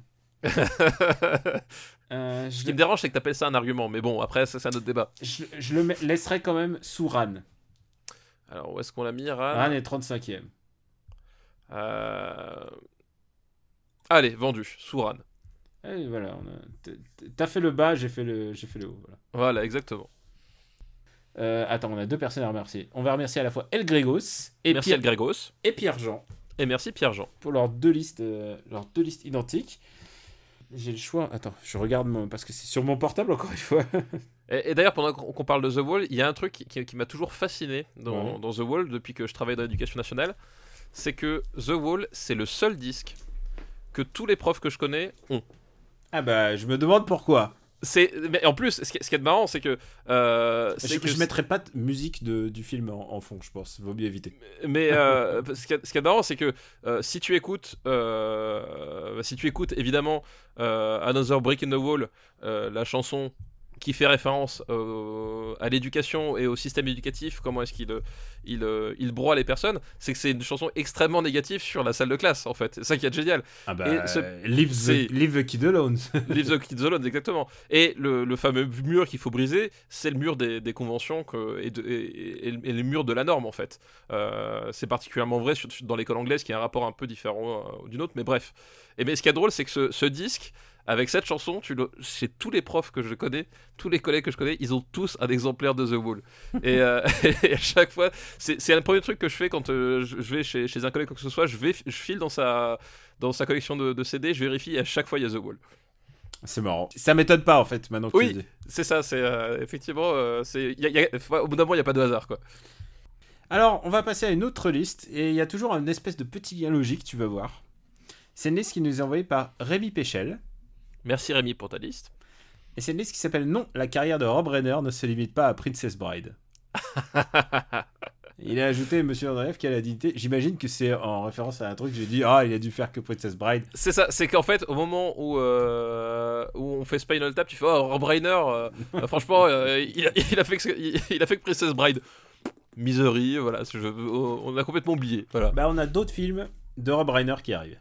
Ah, Et alors je me rends compte que je crois que je l'ai jamais vu. Alors donc je- peut-être qu'on va je vais être obligé de le marquer. Ah en- bah, du coup, oui, il de falloir, vacances. Est-ce que tu avais Stand by Me? Oui, bien sûr, adapté de Stephen King. Eh bah écoute, j'ai jamais vu euh, Stand By Me, je crois. Mais Ah bah, écoute, ça fait je- devoir de vacances pour moi. Devoir de vacances. Et euh, c'est un film que j'aime bien, Stand By Me, sans vouloir divulgacher. Ok, non mais tu, tu fais bien de le préciser. Et alors là, on va, euh, on va voir le genre le paroxysme des années 80, puisque il y a un autre film dans sa carrière qui a vraiment compté. Et je pense qu'on n'a pas assez de rom-com. Et alors, donc on va, on va. on Quand va changer- rencontre Sally, c'est ça? Bah ouais, évidemment. Bah oui, évidemment. Bon allez, quand Harry rencontre Sally, est-ce que, est-ce que tu aimes quand Harry rencontre Sally? Bah oui, j'aime bien hein, quand Henry rencontre Sally. Euh, effectivement, c'est, euh, c'était avant, comment ça s'appelle euh, euh, Avant 4 mariages enterrement, c'était un peu la rom-com euh, emblématique euh, qui- qu'il fallait absolument voir. Quoi. C'était la référence. Quoi. C'est tout était dedans. C'est une fois tous les 10 ans, t'as un film qui qui cristallise une formule. En plus, ce film-là, il sort dans les années euh, vraiment genre années 80, fin des années 80. C'est celui qui va cristalliser complètement tout ça jusqu'à ouais, tu l'as dit, euh, quatre mariages et un enterrement, peut-être c'est le plus emblématique quoi. Ouais, et, et- à tel point qu'en fait, euh, le, le pitch de, de rencontre contre Sally, en fait, c'est un, c'est donc Harry et Sally euh, qui sont joués euh, respectivement par Billy Crystal et, Meg Ryan, qui en fait ont terminent leurs études ensemble. et en fait, ils partent, ils partent à, À New York. à, à New York, voilà, Mm. pour, pour mener leur vie. Et en fait, ils vont passer leur vie à se croiser, à se croiser sans jamais s'aimer, enfin, pour qu'au final, euh, euh, puisque le fond de l'affaire, c'est que ils s'aiment et qu'il faut qu'ils finissent ensemble, mais ils passent une vie entière à se rater. Voilà, c'est ça un peu le, le, le truc, Le avec des allées, c'est- des retours, C'est des, des rencontres et des, et des voilà, c'est des voilà. des va-et-vient. Des va-et-vient et, euh, ça c'est vraiment le c'est devenu un archétype de la comédie romantique à tel point que euh, je compte plus le nombre de sitcoms euh, en série je parle hein, euh, américaines qui sont basées sur ce principe. Ne serait-ce que Oh I Met Your Mother par exemple qui, qui est peut-être l'exemple le- du, du, du, du rejeton qui a, qui, a, qui a pris la formule de quand Harry rencontre Sally pour la pousser dans ses retranchements les plus absurdes quoi. Et jusqu'au jusqu'au Euh, ce truc où il y a une espèce d'interview où on leur pose des questions sur leur propre couple. Bah oui, exactement. Même, même ça, je veux dire, même ça, c'est bah, c'est repris dans, dans Oh, Mature Mother aussi. C'est repris dans plein de trucs. Euh, cette espèce de de- de- d'interview à, à- En plus, elle est à rebours dans mon souvenir, non C'est ça? Euh. Je crois qu'on voit l'interview à la toute fin, non? On, on la voit à toute fin puisqu'ils sont vieux. Enfin bref, il y a mais vraiment tous les euh, toute la voilà tout ce qui tout ce qui va faire tout ce qui va faire qu'on reconnaît une comédie romantique. Euh, ben ça va être quand rencontre Sally qui va qui va l'illustrer, qui va im- imposer finalement le, le- un- les, standards euh, voilà les standards de, de, de cette année-là pendant euh, ouais, bien une dizaine d'années quoi. Et à tel point que c'est devenu un film iconique euh, sur, euh, bah, sur les relations hommes-femmes, Ah bah oui complètement ouais. y compris en matière, euh, en, matière, en matière de sexe, puisque pendant très longtemps leur relation va être platonique dans le film. Ah, évidemment, à un moment, ils vont coucher ensemble. hein. Ouais, c'est, on divulgage un peu, mais bon, c'est, le principe hein, du, du genre. Et puis euh, il y a et puis il y a une scène qui est euh, extrêmement connue, c'est celle Bah qui a été tournée euh, euh, sur Houston Street euh, dans le de Cat- le quoi. Cat Delicatessen, qui est un endroit qui existe et qui qui est assez populaire et qui a été pendant très longtemps. Genre tu pouvais pas rentrer dedans parce que les gens y allaient euh, y allaient pour manger leur sandwich au pastrami. Très, c'est des sandwichs très fat, très chargés en pastrami. tu sais, on, on y est tous allés une fois, tu sais, en se disant ah putain c'est l'endroit, euh, je veux retrouver la même table et tout. Et euh, elle est très connue parce que euh, Sally il simule l'orgasme. Alors euh, parce que le, le débat c'est est-ce que les femmes euh, Voilà, est-ce, que- est-ce, est-ce, que- est-ce, que, euh, est-ce qu'elle simule, et surtout quand elle simule, on s'en rend compte immédiatement. Voilà. Elle, le- elle lui prouve par, le, par l'exemple que, euh, que, que non. et le gag c'est qu'elle commence à jouir à, à simuler la jouissance en plein restaurant et le gag final c'est que la vieille dame il y a une vieille dame qui dit euh, qui dit finalement de, mettez-moi la même chose qu'elle. Ouais, donnez-moi la même chose qu'elle. Et tu sais qui est cette vieille dame? C'est la mère de Rob Reiner. C'est la mère de Rob Reiner, exactement. Ce qui est quand même c'est quand même un sacré gag. Bah. Rob, Rob Reiner, il, il- voilà, on, on- on l'a vu avec euh, Spinal Tap. C'est un type qui a, qui a un, un humour euh, assez, voilà, assez, assez incisif et pointu. Mais non seulement la, la punchline est géniale, mais aussi le, comment on dit, le, le, le deliver, comme on dit aux, aux États-Unis. Vraiment la manière dont, la- dont c'est filmé. Ah bah oui, bien sûr. Parce que c'est ça qui est assez intéressant avec ce film, c'est que ce film, il est pas, il est pas filmé n'importe comment. C'est, ils se sont Bah vraiment posé la question de comment rendre leur, euh, leur rencontre euh, iconique. Tu vois, alors donc c'est, pas simplement Manhattan, c'est genre vraiment t'as les, tous les endroits, t'as le, le, le Metropolitan Art Museum, t'as évidemment Central Park. Et en fait, c'est un film qui est, on parlait des films qui expriment les villes. Ce film exprime, euh, exprime New York comme très peu d'autres, quoi. Oui, non, mais bien sûr. Et, euh, et, puis, et puis, ça exprime aussi une, cette Amérique post, euh, euh, enfin, fin des années 80, qui n'est pas l'Amérique de, de Wall Street, euh, qui, va, bah, qui va devenir en fait l'Amérique de Friends. euh, typiquement, Euh, c'est la Ah, même Amérique qu'on met en place dans, dans, quand Harry rencontre Sally, c'est-à-dire cette espèce de, de, de- de- de- d'Amérique de, de, de cadres supérieurs euh, qui ne sont pas des boursiers euh, et qui à un moment donné ont, ont- ont suffisamment de temps pour se poser des questions existentielles quoi. Ouais, c'est euh, on peut c'est les enfants logiques de de ce qu'aurait pu être euh, euh, ouais, tu disais Friends mais tu vois Bah, les enfants de Woody Allen presque. Oui oui bien sûr mais, euh, mais sans, sans le côté un peu, un peu distant de Woody Allen en fait Euh, parce que Woody Allen est quand même Woody Allen est un intellectuel. voilà Woody Allen est intellectuel et extrêmement centré sur mais sa ça personne veut pas dire que ça c'est pas intelligent non plus. Non, non, c'est pas, pas ce que je dis, mais c'est que Woody Allen est extrêmement intellectuel, extrêmement centré sur sa personne et que, tu, et que en fait, le, le- le prisme de ses films euh, fait que tu, tu vois un microcosme, alors que dans Quand Harry rencontre Sally, tu vois moins un microcosme que justement l'installation d'une classe. Euh, euh, euh, une classe populaire, enfin, ou en tout cas, même pas populaire, une classe aisée, plus large en fait. C'est plus représentatif. Woody Allen, tu, tu sais de quel milieu on parle, de quel type d'individu, alors que quand on rencontre Sally, je trouve que ce qu'il installe, et c'est pour ça que je prends l'exemple de Friends, Friends pendant longtemps ça a été le- l'exemple de, des trentenaires blancs idéal en fait. Euh, pendant, pendant, pendant tout le truc, c'était euh, voilà, ces gens qui sont dans la vie active, qui vivent bien, mais qui, Mais qui sont pas non plus. euh, Qui se pose jamais la question du travail. voilà, qui, qui, qui vivent bien, mais effectivement qui, qui, qui arrivent à vivre suffisamment bien pour pas être emmerdés avec l'histoire de travail, mais qui, Friends sont pas non plus. hein, personnellement. Oui, mais non, mais voilà. Après, c'est un rapport qui est différent. Mais ce que je veux dire, c'est que ça a illustré cette euh, cette cette espèce de nouveau rêve euh, américain euh, qui était qui n'était plus le rêve euh, de, de, Wall Street du, du tout fric de, de Donald Trump en fait. On était passé au-delà. Je parle de Donald Trump des années 80 puisque c'était c'était quelqu'un de symptomatique déjà dans les années 80. Euh, mais on était passé au-delà, c'était voilà cette euh, cette espèce de de, de, classe américaine moyenne supérieure euh, qui à un moment donné euh, a, euh, s'épanouissait quoi. Et il y a un truc, et ça on en, parle, on en parlait souvent dans MDR, mais on, on va en parler puisque MDR devrait revenir de, au courant du mois. J'en profite pour placer ça. Parce que pas mal de gens me demandent encore, il est où MDR, il est où MDR MDR revient très bientôt. Mais un truc très important dans les comédies romantiques, c'est qu'il faut finir par tomber amoureux des deux personnages pour Oui. qu'une comédie romantique marche. Et là, évidemment, euh, tu marches à fond les ballons parce que Ah bah oui oui. même si Billy Crystal, euh, c'est peut-être pas attaquable physiquement, mais Billy Crystal, il a un charme fou. C'est quand même un mec qui a quand même euh, bah, des années d'SNL. Enfin, il a une, il a une prestance. Enfin, c'est pas pour rien qu'on lui demandait de faire les, les Oscars. C'est que il a, il a un truc, il a un charme, Bah, il a une animalité. il, il a, il, a, il a un vrai charisme naturel, c'est-à-dire que euh, c'est un charisme sans forcer et qui, et qui, et qui passe non pas par la, la carrure physique, parce que Billy Crystal, en termes de carrure pure, euh, bon, euh, il- c'est pas un type très, euh, très imposant, mais qui passe vraiment par, voilà, par, par les attitudes, par, la, le, par, le, par le regard, la façon de, de, de s'exprimer. Enfin voilà, c'est vraiment un truc, effectivement, quelqu'un de très charismatique. euh, par sa façon de, Alors- de, son rapport aux autres quoi. Alors que tu peux pas, genre, c'est pas. Évidemment, s'ils avaient pris un acteur aujourd'hui, ils auraient pris Chris Hemsworth, ou ils auraient pris un acteur, genre, peut-être, tu sais, plus. Plus, Plus beau. sexuel, plus sexuel, plus Ouais, beau, j'ose pas dire plus beau. Non mais, oui, mais mais lui, Effectivement, oui.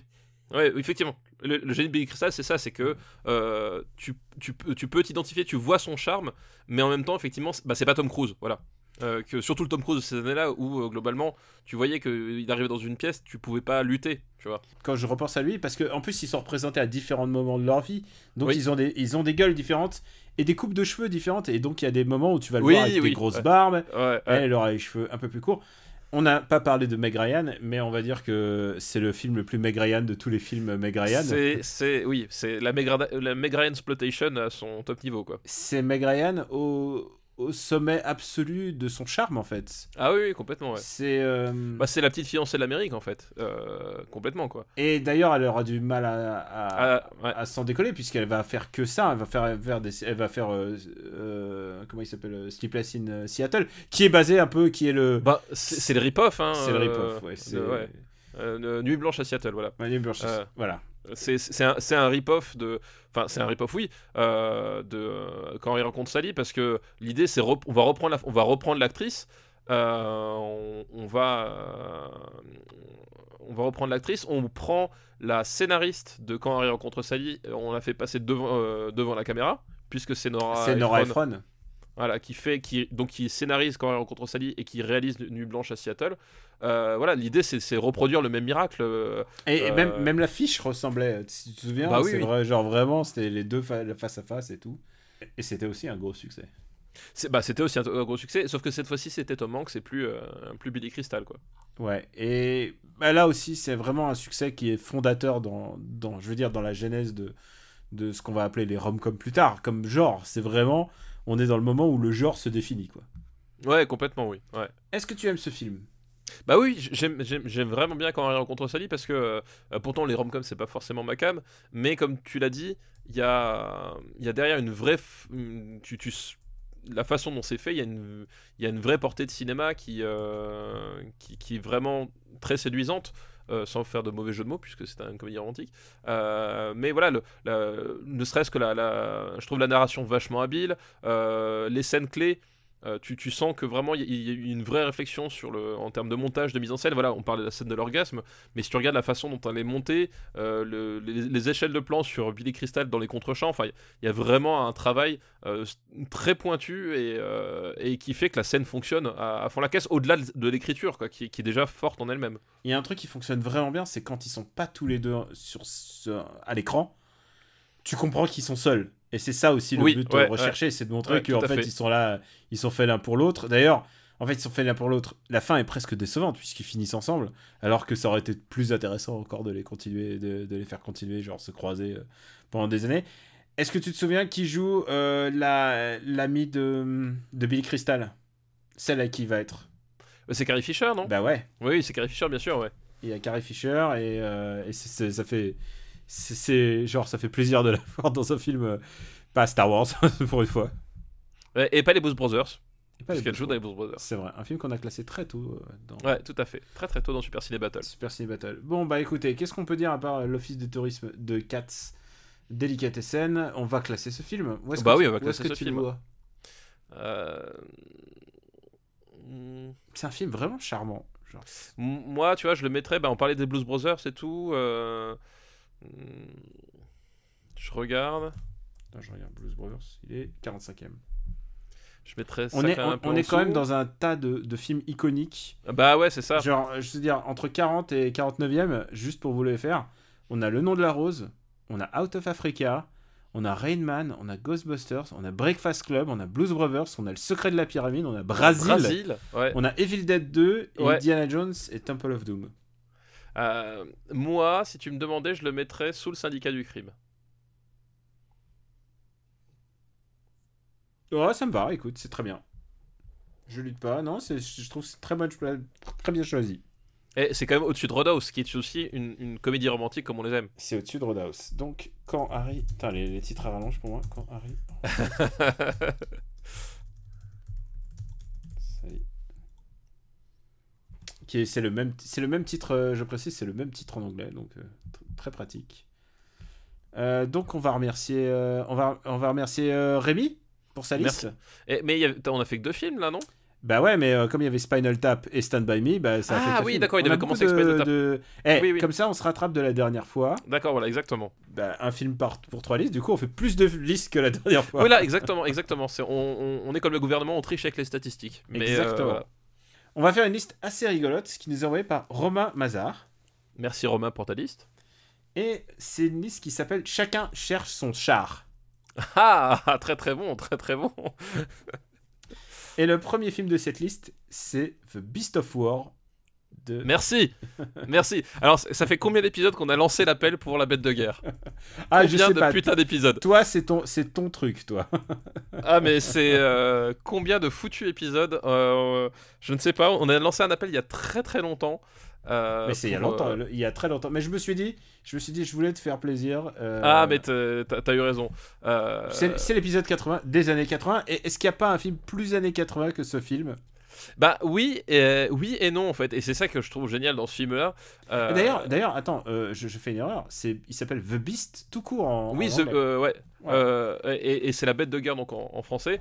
Donc c'est un film de Kevin Reynolds. euh, Kevin Reynolds que on l'on connaît puisqu'il a été en fait euh, l'homme de paille de Kevin Costner euh, sur pendant- Waterworld. sur Waterworld, qu'avant il avait fait le Robin des Bois.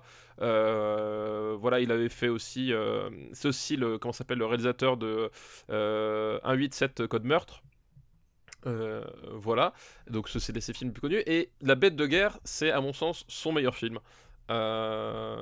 Son meilleur film, et c'est, je pense, l'un des, des, des- des- de ses plus méconnus.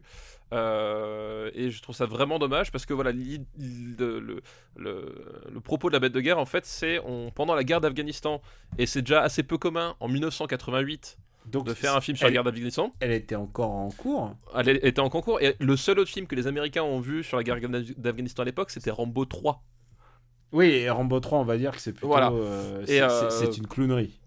Et oui, c'est- complètement une clownerie. Et là, donc, on est, on est sur un, film qui, qui prend le, le- un sujet, euh, un sujet d'actualité qui ne concernait pas les Américains à l'époque, puisque la guerre d'Afghanistan, ça, ben, c'était des Russes qui tapaient sur des Arabes, donc globalement tout le monde s'en foutait. C'était un peu le principe. Euh, sauf que, bah, évidemment, l'histoire a prouvé que euh, c'était plus compliqué que ça et que ça a eu des répercussions. euh, Ouais. Voilà.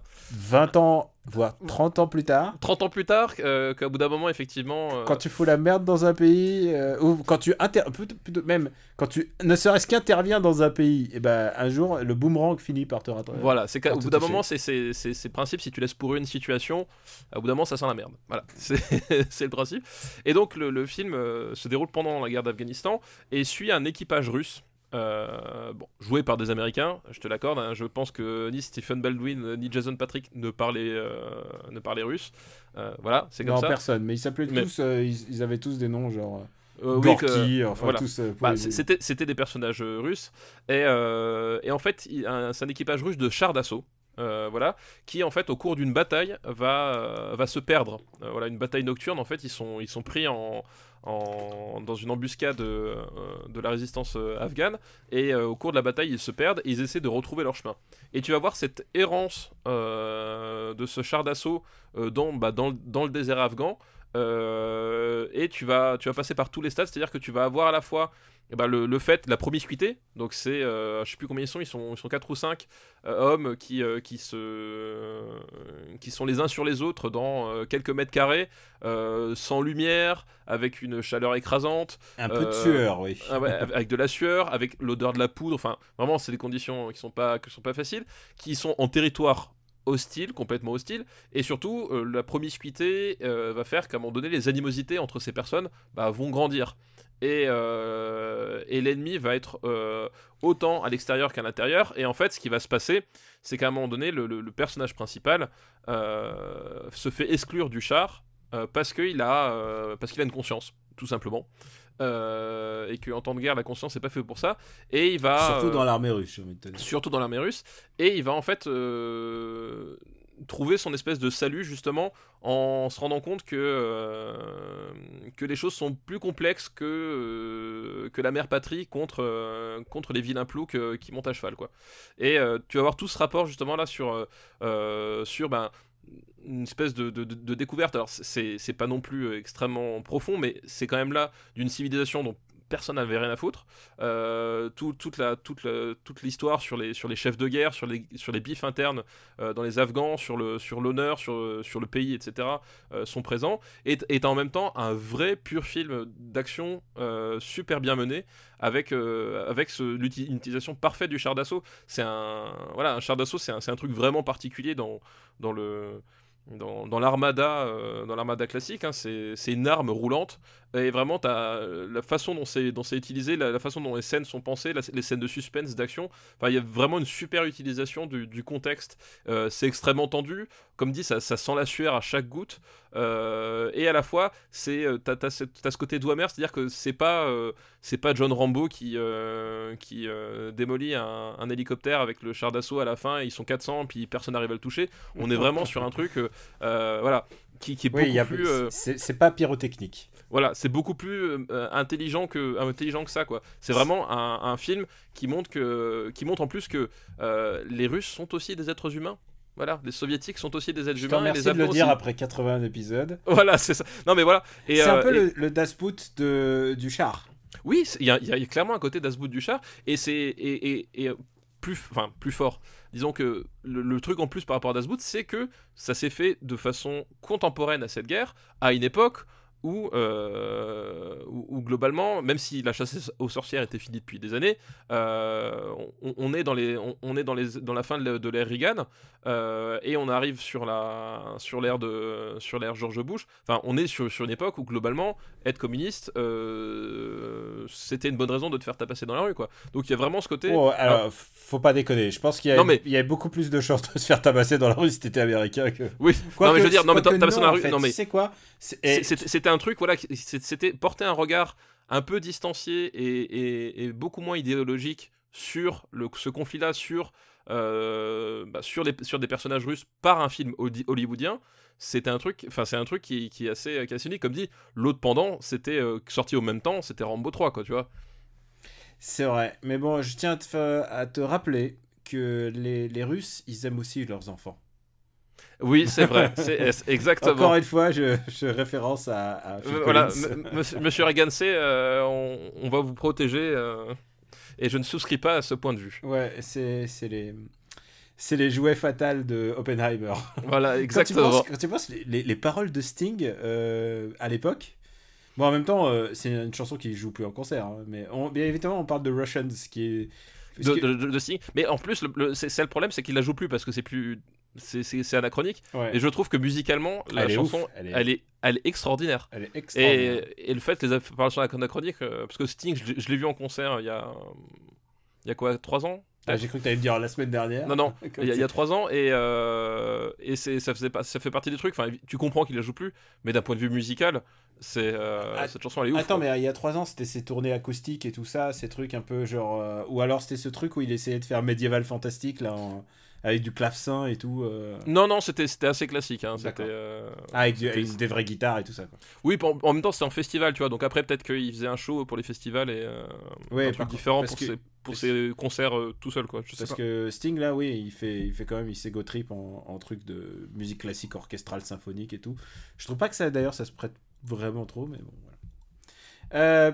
Blague à part, revenons-en à, à- à La Bête de Guerre. Donc, c'est un film que tu aimes bien. C'est un film que je trouve vraiment intéressant. Euh, Il y a, comme euh, on avait vu ce film de Ridley Scott, Les Duellistes, où tu sais, tu- Oui. tu, oublies complètement qu'ils sont pas Voilà, c'est ça. euh, moment, sont pas français. Là, tu oublies complètement qu'ils sont pas russes. Mais encore une fois, le... c'est un film qui te montre que la situation n'est pas si simple, quoi. Ouais, et, Et et que- c'est- et, et voilà. Et, enfin, pour moi, c'est- une des grandes qualités. Enfin, le- pour moi, le, vrai propos d'un- film de guerre, c'est qu'à un moment donné, euh, si à la fin du, du, du- film, t'as envie de t'engager, c'est qu'il y a un problème quelque part, tu vois. C'est et, non, et- c'est vraiment les, films réflexifs sur la guerre. ouais. Donc, comme euh, j'ai dit, j'ai dit, c'était euh, c'est le Hurt Locker avant l'heure, quoi. Oui, non, mais oui, il y, a- y y effectivement cette, de- ce- cette même dimension. Tu ouais. sais que tout le euh, tu, tu sais que tout l'équipage, bah, ils seront tous traumatisés à la fin, quoi. Ouais, complètement. Et euh, tu vois qu'en fait, euh, euh, au bout d'un moment, c'est. T'es dans un truc où c'est pas que tu comprends les, les- les méchants, parce que les méchants sont quand même très cruels dans, dans la bête de guerre, mais c'est qu'à un moment donné, euh, la Convention de Genève, c'est des types, globalement, tu, c'est pour eux, c'est juste un papier pour se torcher, quoi. Tu, tu comprends que tout- tous les poussent dans ces situations à. Ouais, C'est-à-dire la à- Convention de à- Genève, aux extrêmes, quoi. c'est bien gentil, mais euh, partant de paix, en fait. Voilà, c'est ça, c'est exact- mais c'est exactement ça, quoi. C'est malheureusement c'est ça. ouais. Et euh, bon bah écoute, on va le classer. Ouais, ouais, et, euh, et vraiment, enfin, c'est un. C'est le meilleur film du moins bon des, des frères Baldwin. Euh, oui, oui, oui, c'est vrai, c'est vrai. Steven Euh, de quoique non, qu'est-ce qu'il a Steven fait Baldwin, il- si, si, là, il, il, il joue pas dans. il joue dans le jeu Le Suspect quand même. C'est vrai qu'il joue dans Usual Suspect, mais pas, il joue pas le, le plus grand rôle. Oh tiens d'ailleurs, ah, attends, Non, il- ça me donne une idée de reco un supplémentaire. ouais. J'ai une reco supplémentaire à- pour, pour la fin. Hop, voilà.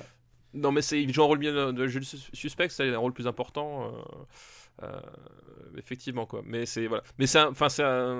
Pour moi, c'est ça reste un, un vrai film de guerre euh, qui, qui arrive à être. euh, voilà, à la fois chouette en tant que à regarder comme ça voilà parce que euh, le rythme le- la, la mise en scène etc et en même temps beaucoup moins débile que ce qu'on aurait pu avoir quoi c'est vraiment euh, c'est presque un petit miracle quoi C'est mieux que son film suivant qui est Robin des Bois, Prince des voleurs.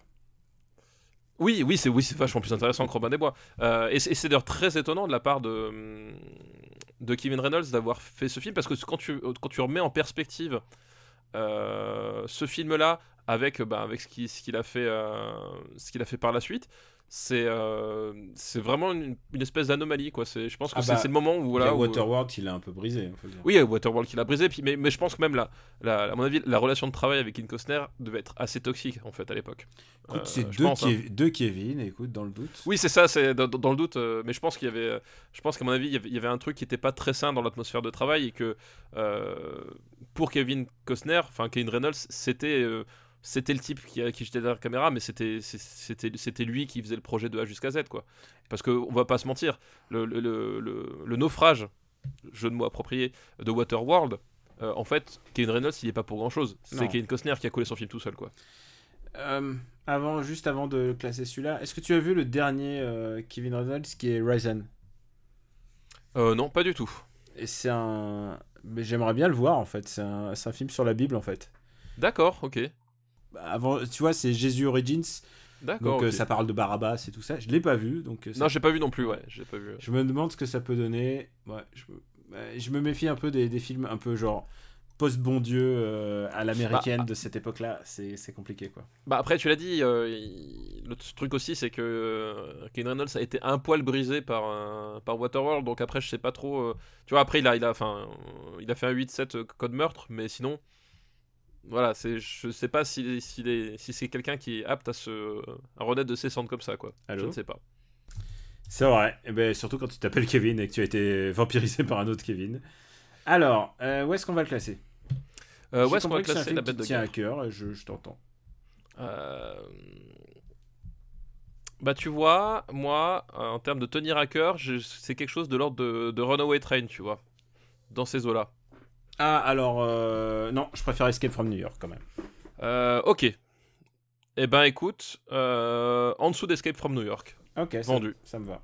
Mais ouais, à un moment, il faut. Oh, oh, oh, oh, oh. Oui, non, bien sûr, non, mais bien vu, bien vu. Mais est-ce que tu préfères Witness? Non, je préfère la bête de guerre. Ok, d'accord, voilà. Tu vois. Ah putain, j'ai j'ai vu dans. Je, je t'ai lu comme un livre ouvert. Exactement. Je n'ai plus de secret pour toi.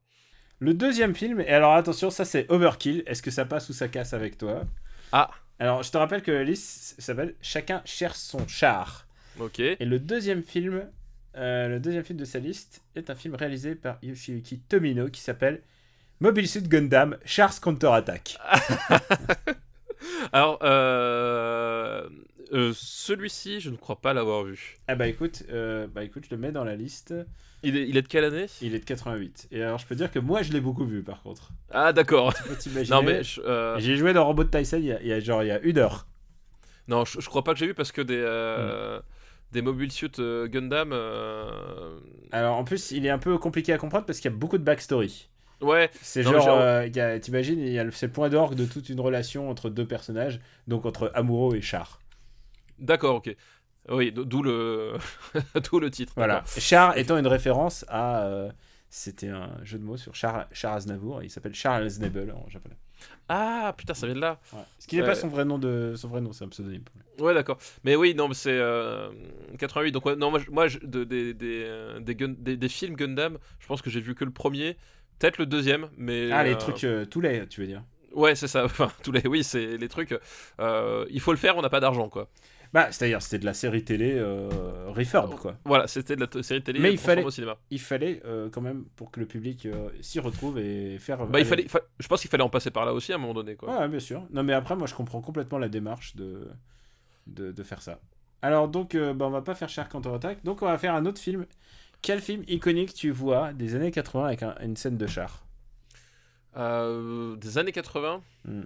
Euh, Et ça sera le dernier film de cette liste, de cet épisode Attends, 80. des- parce que moi j'en- ai, mais c'est les années 70 euh, en tête. Euh, avec, des, avec un char. Pour moi, c'est le premier qui me viendrait en tête. Euh, bah, tu vois, quand t'as annoncé des chars, moi j'ai pensé à la bête de guerre tout de suite, tu vois. Mais, euh, Ouais, euh, c'est un très bon titre de liste. Chacun cherche son char. oui, chacun cherche son, son char, c'est un très bon titre. Même si c'est dur à prononcer. euh, non, dis-moi. Alors, tu te dis rien. Et si je te dis. Et si je- ah, comment je peux te donner un indice? Si je te dis une baston de nazi sur un char. Ah, mais, évi- pff, mais évidemment, oui. Euh, mais forcément, oui. Il La était temps dernière qu'on- croisade. Il était temps qu'on parle d'Indiana Jones et la Bah dernière oui. croisade, je pense. Forcément, la Un- dernière- évidemment, Un évidemment. petit film de Steven Spielberg. Tout à fait, évidemment. Euh, bah oui, troisième. euh, Troisième, et dernier et dernier film, euh, Indiana Jones. euh, et la dernière croisade.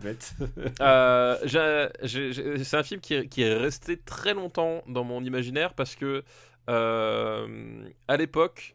à l'époque, en fait, quand j'allais chez mon grand-père, il était abonné à Canal+, et euh, faut savoir que Canal+, qu'ils avaient les films deux ans avant tout le monde, enfin avant, tout le monde, après le cinéma évidemment, mais avant la télé normale, et, euh, et en fait, euh, on- donc c'était, ça devait être en 80, 91 par là, et euh, j'étais, j'étais allé chez lui, il avait reçu le programme Canal+, tu sais, chaque mois ils envoyaient un programme avec les films qui vont être programmés dans le mois. Et donc la couverture c'était Indiana Jones et, le, et la dernière croisade. Et, euh, je me rappelle j'étais dégoûté parce que on, il a reçu le téléprogramme et qu'en fait le film euh, commençait à être programmé la semaine suivante, la semaine où, nous on était partis. Et, euh, c'était un traumatisme de, de- de- d'être passé à, à ça du film et d'attendre encore deux ou trois ans de plus pour le, le voir derrière quoi. Et euh, voilà, c'était euh, ma première expérience avec la dernière croisade parce que j'avais vu les autres en, en VHS et je voulais absolument voir celui-là. J'ai- pas pu aller le voir au cinéma parce que bah, bah, voilà, j'étais quand même vachement trop jeune. Et, euh, et voilà, et ça m'a, j'ai traîné cette espèce de, de, de rancœur de ne pas pouvoir la dernière cro- croisade pendant de longues années. Alors, moi, je vais te dire par contre, c'est un film que j'ai vu en salle. Et non seulement ça, c'est un film que j'ai vu en salle, mais je crois que c'est le film que j'ai le plus vu en salle de ma vie. Euh, avec Akira. Akira juste devant, mais. Plus, plus que camping. Euh, arrête. Euh, Camping, je l'ai vu trois fois en salle. Un, le 1 et le 2, le 3. Mais celui-là, je l'ai vu genre. et, et l'inclusive alors du coup. Celui-là, c'est celui-là. Ah, le All Inclusive? Ah ouais, c'est le, c'est le spin-off. Mais tu veux que je te dise Ce film-là, il passait à côté de chez moi dans un écran gigantesque. C'était le, le Kino Panorama, un cinéma qui n'existe plus. C'était un des plus grands écrans de Paris. Et euh, il passait à côté de mon école, du coup, euh, j'y allais. euh, et en fait, c'est le moment où j'ai compris que le cinéma était. C'est le moment où j'ai compris que le cinéma c'était ma cam. Parce que c'est le film où je m'asseyais dans différents euh, parties de la salle et j'essayais de, de redécouvrir le film différemment à chaque fois. et c'était absolument jouissif. Et alors à ce moment-là, je me dis, allez, là, je vais me concentrer sur le moment où le char il tombe. Tu sais, c'est le moment où le char et t'as le nazi qui euh, en haut du char qui fait. Ah Ouais, ouais. Et Le sous-fifre nazi blond. le- ah oui, c'est ah ben ça c'est. Est-ce que c'est pas une liste dans le livre Super Ciné Battle ça? Est-ce est-ce que c'est pas le moment de replacer euh, le fait qu'on a écrit un livre et qu'on parle justement de, de- de ce sous-fifre nazi blond dans, dans notre livre? J'adore. Je pense que c'est mon sous-fifre nazi blond euh, le plus efficace du cinéma parce que il est tellement dur à buter.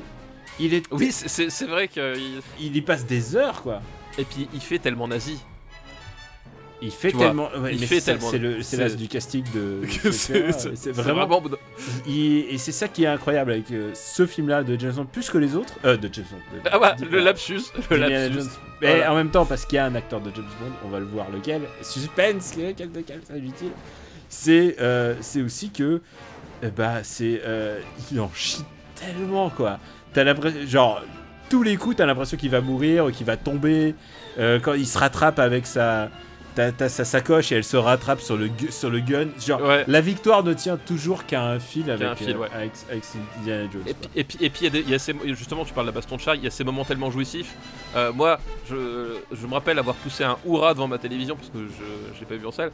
Euh, c'est le moment où il récupère le, le Luger, il tire sur les mecs et t'as quatre nazis euh, qui sont les uns derrière les autres et ils sont tous traversés par la balle et ils tombent chacun euh, de, à gauche. Et genre, j'étais là, Oh c'était. Est-ce que c'est pas, est-ce que c'est pas, euh, je pense que ce film-là est genre, il, c'est, tout est jouissif dans ce film. Bah, tout est jouissif, mais tu sais, c'est comme le moment où t'as le, où t'as le, où t'as la, la, la, la voiture qui, qui, qui, qui est retournée sur le char collée contre le canon, et puis que justement le sous-fifre il dit tirer, et t'as juste avant t'as le plan sur la main du mec à l'intérieur de la voiture qui essaie d'ouvrir la portière pour sortir, et ils sont éjectés puis écrasés par le char. Enfin, il y a vraiment un côté, euh, voilà, c'est, jouissif quoi. Oui, on en parlait il y a pas longtemps parce qu'il y a toujours ce débat. euh, On en parlait sur l'accessibilité des jeux. On parle aussi de l'accessibilité des films et euh, ce débat est-ce que Shazam est bien pour les enfants ou pas? Et il y a toujours un petit côté gore dans les Indiana Jones. Ouais. Étonnant. Alors quelle Alors, ta position, pas- toi qui as des enfants? Bah alors déjà moi qui ai des enfants, euh, moi les Indiana Jones ils les ont vus très très tôt ouais quand même euh, je crois euh, ils, ont dû voir le, le- les aventuriers d'Arche perdue à genre à 6 ans un truc comme ça. Après comme dit ça, dépend vraiment du gamin donc faut pas faut pas prendre ça comme un comme un manuel d'utilisation. Mais il y a y a, un truc en fait parce que j'en- ai parlé justement avec avec ma femme et avec les, enfants et il y a un truc en fait qui est assez intéressant sur le sur le rapport à la violence au cinéma, c'est que je, je me rends compte que j'ai pas du tout le même que, que ma femme ou mes enfants. Quelque part, tant mieux, parce que sinon je, je m'inquiéterais quand même. Euh, mais c'est qu'en fait, il y, a, euh, y a ce côté, euh, il y a ce côté, ça gêne pas qu'il y ait du sang qui éclabousse l'aile du truc ou qu'il y a un nazi qu'on voit se faire écraser par la cheville, parce qu'à un moment donné, c'est parfaitement établi qu'il méritait de mourir, quoi. Et vraiment, il y a ce côté, il y a ce côté, ça passe parce que à un moment donné, le film établit bien le fait que euh, si ces mecs-là crèvent, c'est parce que euh, parce qu'ils le méritaient, quoi. Et, euh, et voilà, t'as cette espèce de, de, de- justification qui fait que finalement, ça leur paraît logique que bah, quand le mec il passe sous le char, bah oui, on voit, on, on voit du sang, que voilà. C'est des méchants nazis. C'est des méchants et nazis ils ont jamais été, ils sont jamais présentés de manière positive. ça, Voilà, c'est sûr. et, et- et qu'à un moment donné, le fait qu'il y ait du sang dans ce genre de situation, ça les choque pas parce que euh, parce que c'est à la fois juste qu'il faut exagérer, c'est-à-dire que voilà, dans, dans le dans le l'arche perdue, t'as as le sang qui éclapousse vraiment toute l'aile du du euh, de l'avion, euh, et à la fois c'est voilà, ils, savent depuis longtemps que que le, que le sang ça fait partie du corps humain. Quand t'es blessé tu saignes tu vois. Voilà enfin pour tout dire moi ma, ma fille c'était à l'âge de 3 ans quand elle a regardé j'avais déjà raconté cette anecdote ou pas quand elle a regardé Réponse? Euh, non, moi je crois pas. bah en fait, quand, quand elle regarde des réponses à l'âge de 3 ans, tout à la fin du film, euh, il y a le, le protagoniste Flynn Rider qui se fait poignarder, et t'as un plan euh, sur la lame qui sort du corps de Flynn Rider. Et euh, film Disney, la lame est immaculée. Et Ah ma bah, fille 3 évidemment. ans, oui, et ma fille 3 ans qui se retourne, qui me regarde, fait mais pourquoi est-ce qu'il n'y a pas de sang sur la lame? Voilà. Ah. Donc au bout d'un moment, le, tu vois, ils, ils sont dans un schéma où finalement, ces types-là, c'est des méchants qui créent de façon horrible. Finalement, ça fait partie du contrat. Euh, Il y a du sang, bah oui, c'est normal. euh, les mecs, euh, ils se font découper, écrasés par des chars d'assaut. Bah oui, évidemment qu'ils saignent. Heureusement, je suis là pour ça, tu vois. Et il y a un truc que j'aime avec ce film, c'est que tout a l'air tellement dans le sens pratique, c'est-à-dire que tout est, est physique, il n'y a pas d'image Bah de oui. synthèse. Et du coup, c'est c'est c'est une autre, euh, il y a un autre goût à ce film que tous les autres films Ah bah oui. depuis. Non, bien sûr. Tout ouais, est concret, les décors sont concrets. Euh, quand tu vois, quand ils traversent, euh, quand ils traversent les épreuves pour récupérer le Graal, on n'a même pas parlé du sujet du film, mais en même temps, est-ce que vous, vous êtes, je suis persuadé que arrivé au 80e épisode de Super Ciné Battle, vous l'avez vu. vous l'avez vu, ouais. et si vous l'avez pas vu, mais arrêtez de nous écouter et allez le voir tout de suite. Ouais, Et puis en plus, C'est pas possible, c'est pas possible de pas l'avoir. Enfin, je- pour moi, c'est pas imaginable. De... C'est pas imaginable. Et puis pour les enfants, il y a un truc qu'on n'a pas dit, c'est que c'est le plus drôle de tous les Indiana Jones. il en est, fait. il est très très très très drôle. C'est le plus drôle parce qu'il y a le duo formé par, euh, par Sean Connery et Harrison Ford. Donc Et- père, père et fils, euh, Père et mais fils. acteur 12 ans d'écart seulement. Oui, c'est ça, exactement. Et, et- et le fait que Sean Connery incarne le père de Indiana Jones, euh, pour l'anecdote, c'est pas un hasard non plus. C'est que le, le perso- ton lapsus l'a très bien dit. Mm. Le personnage d'Indiana Jones est inspiré euh, de, de, de, de James Bond et que pour Spielberg, comme tous les gens de goût, euh, le James Bond c'est à jamais Sean Connery. Et du coup, euh, quand il a eu l'opportunité de faire le père d'Indiana Jones, il a tout de suite pensé à Sean Connery parce que bah, pour lui, c'était euh, son Sean Connery, voilà, son James Bond c'est Sean Connery et c'est ce James Bond là qui a créé à la, enfin qui a conduit à la création d'Indiana Jones quoi. Et euh, soyez pas choqués par cette différence d'âge, puisque euh, il y a d'autres différences d'âge plus euh, mémorables entre père-fils. On se souvient d'Alexandre? Oui, Alexandre. Il y avait Bah, dans. C'était c'était Angelina Jolie qui joue la mère de Ouais. Colin Farrell. Ou encore, moi celui que j'aime bien, c'est un éléphant, ça trompe énormément. Où euh, Ah oui, Marthe euh, Villalonga a seulement deux ans de plus que Guy Bedos. Que, que Guy Bedos. bah, le, le dernier exemple, c'est dans Glass, où, ouais. où- où- où l'actrice qui joue la mère de Samuel Jackson est plus jeune que Samuel Jackson. Ah oui, mais elle le joue en flashback par contre.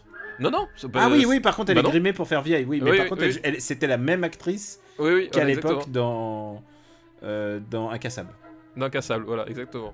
Ah là là, les, les miracles du casting. Mais bon, voilà, ce qu'il faut dire, c'est que Sean Connery, je pense que c'est son dernier grand, grand rôle. Ah oui. C'est genre, il est à fond les ballons. C'est, je pense que c'est le dernier film où il prend du plaisir à jouer, en fait, à mon avis. Encore à ce moment-là, quand il joue ça, tu te dis, putain, c'est le rôle de. Comment pourrait-il euh, jouer mieux ça? Ah ouais, non, mais non, il, il a fond dedans, il est, euh, enfin, il est vraiment parfait. Et, et justement, le, le, le, le duo qu'il forme avec Sean Connery, enfin, avec, euh, avec euh, Harrison Ford, Encore le lapsus. Encore lapsus, ouais. Euh, est vraiment génial parce que euh, Harrison Ford, voilà, il- c'est- l'homme d'action. euh, euh, et, Sean Connery, c'est au contraire, c'est le, le comic relief, mais à chaque fois le comique presque à l'anglaise en fait, j'ai envie de dire, dans, le sens, il est toujours à contresens de la situation. C'est pas il fait il écarquille les yeux en, en hurlant un truc c'est que dans son attitude dans sa façon même dans sa façon de raisonner à chaque fois il est toujours à contresens de ce qu'il faudrait en tout cas toujours à contresens de ce que fait Indiana Jones en fait et, euh, et, c'est- et ça qui, qui est génial c'est- euh, et c'est aussi un, un- un super film justement sur euh, euh, la relation la relation père-fils. Moi une de mes scènes préférées c'est quand ils sont montés dans le zeppelin et que et, que et qui sont face à face et que t'as Harrison Ford qui, qui, bah, qui se plaint parce que c'est un père absent, c'est un père absorbé par, euh, euh, son travail et, euh, que Sean Connery, pas démonté, genre jamais démonté, et ça qui déjà, il, il le joue tellement bien, jamais démonté qu'il lui fait bah voilà, je suis là maintenant, de quoi veux-tu que nous parlions? Et puis Harrison Ford n'arrive pas à trouver un sujet de conversation. Et Sean Connery le regarde, il lui laisse quelques secondes et il fait bah alors de quoi tu te plains? Et voilà, cette scène elle est elle est elle est extraordinaire, quoi. elle est vraiment extraordinaire. euh, voilà, Euh, c'est c'est c'est super drôle et en même temps c'est extrêmement touchant, surtout du rapport de Spielberg à son père, parce que la figure du père c'est Ah bah, euh, depuis, la- depuis E.T., quoi. depuis E.T., c'est la figure centrale du, du cinéma de, de Spielberg, même si cette figure, justement, est une absence. Et là, au contraire, c'est pas une absence, c'est- une présence, euh, et c'est comment renouer avec cette présence après l'absence, quoi. C'est un thème récurrent de son cinéma, que ce soit ici ou dans un film qui s'appelle Hook aussi, si tu te souviens. Oui, non, mais bien sûr, non, mais bien sûr, dans- enfin, dans, dans- dans beaucoup de ses films, enfin, Et, et- et quand, et quand bien même, si c'est pas un père, c'est un père de substitution. Et on retrouve ça même dans, dans Saving Private Ryan. Enfin, je veux dire, c'est. euh, ah bah oui, bien sûr, puis, euh, Clairement, il y a toujours ça, quoi. et puis ça nous amène jusqu'à la guerre des mondes où la figure du père devient ce père héroïque, en fait, Mhm. enfin. Tu vois ce que voilà. Il y a un truc d'aboutissement, c'est vrai, dans la guerre du monde. Et il y a un, un détail dont on a. Enfin, un détail, c'est pas qu'un détail dont on n'a pas parlé. C'est. j'a- J'adore euh, Elsa Schneider. Oui, oui, Et oui. Elsa Schneider qui était. Tu sais, pour moi, j'étais. Donc, je devais avoir euh, 12 ans maximum. Donc, je t'ai dit, je l'ai vu 8 fois en salle.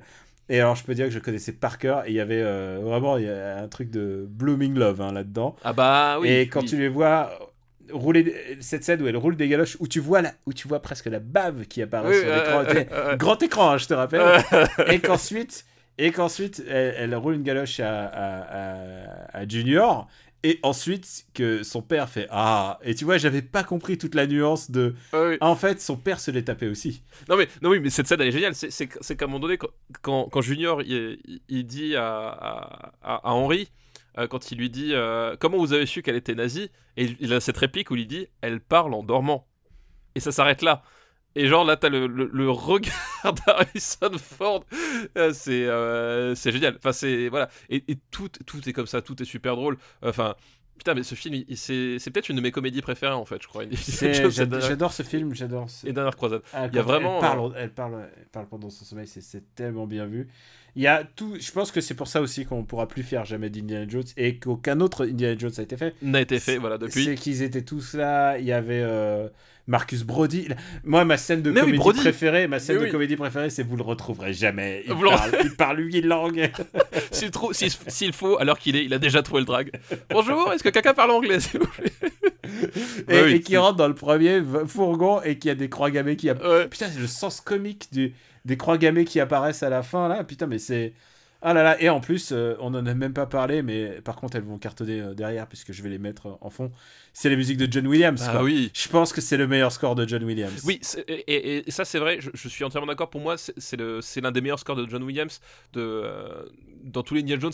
Ça fait pas photo, c'est-à-dire qu'il y a le vraiment timing, des. le timing Ouais. des, des- des airs, le moment où tout d'un coup ça part, les envolées et tout. Puis même la, la scène du Zeppelin, moi c'est euh, une de mes musiques comiques préférées, le tin Pas de ticket. Voilà, pas de ticket. Cette musique, elle m'a hanté vraiment. C'est, euh, et pourtant, et pourtant, c'est, pas, c'est pas le- un thème principal, c'est pas une, une grosse orchestration, mais il y a vraiment une, euh, ben, un génie du rythme parce que c'est ça en fait. Ce film-là, en matière de, de montage, c'est un, un cas d'école, bah, comme l'était le premier euh, Indiana Jones. hein. je veux dire, Les Aventuriers de l'Arche perdue, c'est pareil. C'est un, un cas d'école de montage. C'est, le film, c'est des films d'action ultimes parce que ils ont compris que le langage du cinéma, le, langage de la caméra, euh, ça passait par une fluidité de chaque instant et par une question de rythme. C'est vraiment, c'est des partitions en fait, les Indiana Jones. Et celui-là, euh, c'est pareil. Et la musique de John Williams qui vient remplir la- à sa façon la partition, euh, il y a vraiment un, un côté, euh, un côté, euh, voilà, une osmose entre le travail de John Williams et celui de Steven Spielberg, quoi. Euh, je- on pourrait pas être complet sans placer une pour euh, River Phoenix qui fait quand même Oui. euh, qui est qui est génial. Genre il a qu'une scène à jouer, enfin il a une, une grande euh, introduction à jouer, Une grande intro, ouais. mais mais il est absolument parfait. C'est-à-dire que dans toute cette scène d'intro, tu comprends qui est Indiana Jones par le biais du gamin et c'est génial quoi. T'as les serpents, t'as la cicatrice, t'as le chapeau, euh, t'as sa placée dans un musée. Ouais, t'as la détermination aussi. T'as la t'as tout qui est là et le fait que ça s'enchaîne, euh, il pose son chapeau et que ça repart. dans- Ouais, ouais. je trouve que c'est absolument brillant. Genre, euh, on pourrait pas faire ça mieux. Il y a, Non, non, il y a mais un truc de, on peut pas faire ce film mieux que ce qui a été fait. Euh, D'ailleurs, River Phoenix, grand acteur et il vous reste encore, puisque nous on fait encore une ou deux émissions dans les années 80. Il a fait d'autres films super bien, euh, notamment à Sidney Lumet. Je, je précise, balancer les listes, c'est le dernier moment. C'est ce que j'allais dire, j'allais dire, puisque tu parles de River Phoenix et d'années 80, ce serait peut-être l'occasion de pouvoir parler de Sidney Lumet, effectivement. Voilà, voilà. Mais bon, il a fait d'autres grands films. C'est un film, euh, River Phoenix, carrière euh, extraordinaire en très très peu de films. Bah ouais, ouais. Il- voilà, il a, il, il a tout repassé à son frère, mais voilà. il- Bah, c'est- euh, c'est- c'est un peu le euh, malheureusement il s'est il s'est brûlé les ailes quoi c'est voilà Ah, littéralement, c'est Ouais, ouais. euh, Complètement, ouais. Mais du coup, ça a fait naître un peu cette mythe de euh, Young Indiana Jones, donc qui a donné une série. Tiens, d'ailleurs, Oui, anecdote, perso- personnelle. Young Indiana Jones, ma tante et mon oncle ont servi de, ont, été conseillés sur un des épisodes, sur un ou plusieurs. Ah ouais, d'accord. C'est sur ceux qui étaient avec, qui avaient trait évidemment avec l'histoire de la Russie. De la Russie, d'accord. Ça veut dire qu'ils, ça veut dire, j'aurais jamais posé de questions à ce sujet, mais qu'ils étaient potes avec George Lucas. J'ai dit putain, j'aurais pu aller à Lucasfilm, j'aurais pu aller euh, au, au ranch, putain. Mais ça c'est. Et, et- euh, euh, et- et d'ailleurs, tu parlais de River Phoenix, mais Stand By Me, Ah bah oui, c'est vrai. il y a River Phoenix dedans. Est-ce que, est-ce que je l'ai vu? Peut-être que je l'ai vu, hein, je suis pas sûr. Peut-être que. Mais je- écoute, euh, plutôt que parler euh, dans le doute, je préfère me le remater. Oui, donc bien sûr, tu fais bien. Et euh, plutôt que mal, mal parler. Mal en parler, film. voilà. Ouais. Est-ce qu'on a besoin d'encore reparler de ce film? J'ai dit, Genre, toutes ces scènes comiques, je pourrais t'en parler, mais genre, souviens-toi quand il rencontre Hitler Ouais, non, mais oui, non, mais, non, mais voilà, enfin, moi c'est pareil, quand il imite le, un- le Lord écossais. Voilà, Ah ouais. enfin, The par tapisseries tapisseries c'est- nous avons beaucoup de tapisseries. Mais si vous êtes un Lord écossais, moi je suis Mickey Mouse. Voilà. Et je peux le faire. euh, par contre, c'est un film que je ne vois qu'en VF. Ah non, Je moi je peux pas, moi je, je regarde en VO là. Ah non, je ne peux pas regarder Indiana Jones et la dernière croisade en- autrement qu'en VF. Je le connais, mais vraiment par cœur. Je comprends, je- je, comprends, mais moi à l'époque, le, le fameux Kinopanorama, il le passait qu'en VO, et donc je, c'est, je crois que c'est vraiment le, le point de marquage pour moi où j'ai fait, ok, j'adore Richard Darbois, mais, mais, euh, mais pour moi, c'est la vraie voix euh, d'Indé- de. C'est- là qu'on voyait la classe bourgeoise en fait, exactement. Non, mais attends, t'habitais à Paris à l'époque ou pas? Non, Ah, mais non, à l'époque, t'étais même pas, même pas à projet. je, je- je- pense, je pense qu'à que Paris à l'époque, euh, je, je ne voyais même pas ce que c'était exactement, tu vois. Ouais, t'étais, ouais, non, mais non, mais évidemment, mais t'étais juste trop petit, quoi. Euh, oui, enfin, j'étais pas T'étais juste trop petit, mais, mais à l'époque, tu serais allé le voir au ciné, voilà, c'est tout. Ah bah, si, si- si à l'époque euh, j'avais le, j'avais eu le choix de, de, de, de mes séances, je serais allé le voir au ciné, ça c'est sûr, mais voilà, ce n'est pas le cas. Alors, où est-ce qu'on va Il va falloir le classer, ce, ce blockbuster de l'été, finalement? Ah mais c'est, mais c'est un blockbuster et euh, Qui n'est pas au- sorti en été à l'époque, il y avait encore 6 mois de décalage. euh, c'est, c'est un blockbuster au, au sens euh, au, au sens noble du terme. Enfin voilà, c'est c'est à un moment donné euh, quelqu'un qui, qui fait un blockbuster, oui, mais qui fait du cinéma avant, avant tout quoi. Euh, où est-ce qu'on va le, le classer? Dans un film d'une historicité. Alors, d'abord, il faut faire un truc. Il faut faire un rapide euh, Super Indiana Jones Battle. Oui, je t'écoute. Pour toi, le premier, c'est lequel? Et les aventuriers de l'arche perdue. Moi aussi. Sans, enfin, il y a même pas photo. Enfin, je veux dire, euh, voilà, il y a. Il est- il est- c'est, pour moi, c'est le, c'est le Indiana Jones séminal. Ouais, et puis même, c'est, c'est... pour moi, Les Aventuriers de l'Arche perdue, c'est un des meilleurs films d'action de tous les temps. Hmm. Je veux dire, euh, pff, en termes cinématographiques, enfin, c'est, c'est, c'est vraiment fou ce film, quoi. C'est vraiment. Tout y est dans, dans l'écriture, dans le- la mise en scène, le rythme. euh, Voilà, puis le, le- le côté, comme on retrouve justement dans, dans celui-là, le côté, tu sens qu'à un moment donné, les, les... Enfin, t'as, t'as mal pour les personnages, quoi. Tu, tu, tu, tu, tu sens que les mecs, ils, se- ils se frottent vraiment contre les murs, machin. Enfin, vraiment, t'as un côté, voilà. C'est à un l'époque côté, où t'as euh, l'impression que ils en avaient quelque chose à foutre encore. Tous Ouais, les deux ça. d'ailleurs. hein.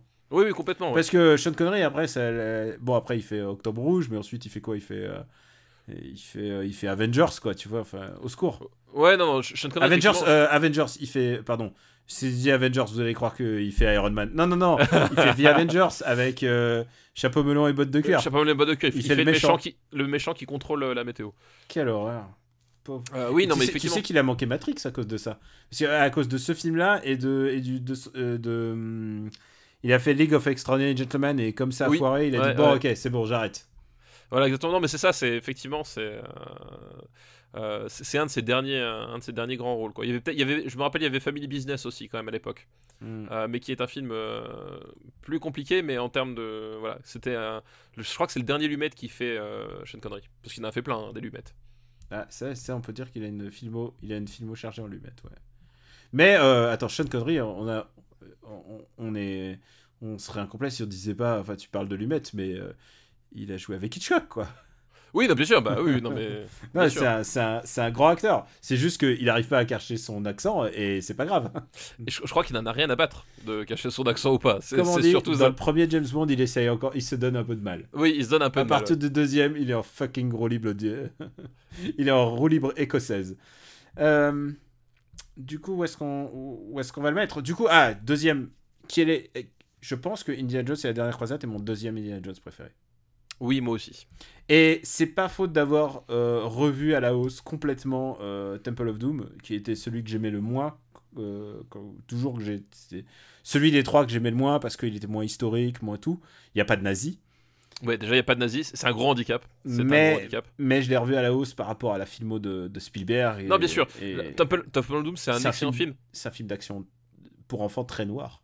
Ouais, c'est non, Temple of Doom est un excellent film aussi. Euh, le truc, moi, le Il est un peu raciste.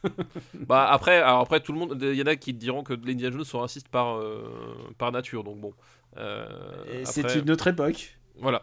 Mais euh, Ah, pour moi, Temple of Doom, et, et- et c'est justement pour ça qu'on en parlait, pour moi, le, le- le problème, c'est qu'en fait, à un moment donné, t'arrives à un moment du film où tu n'y crois plus. En fait, euh, moi, là, là, typiquement, là, je, je je l'avais déjà dit, mais la, la séquence de, de, des wagons sur rail, c'est une séquence où je n'y ai jamais cru, en fait.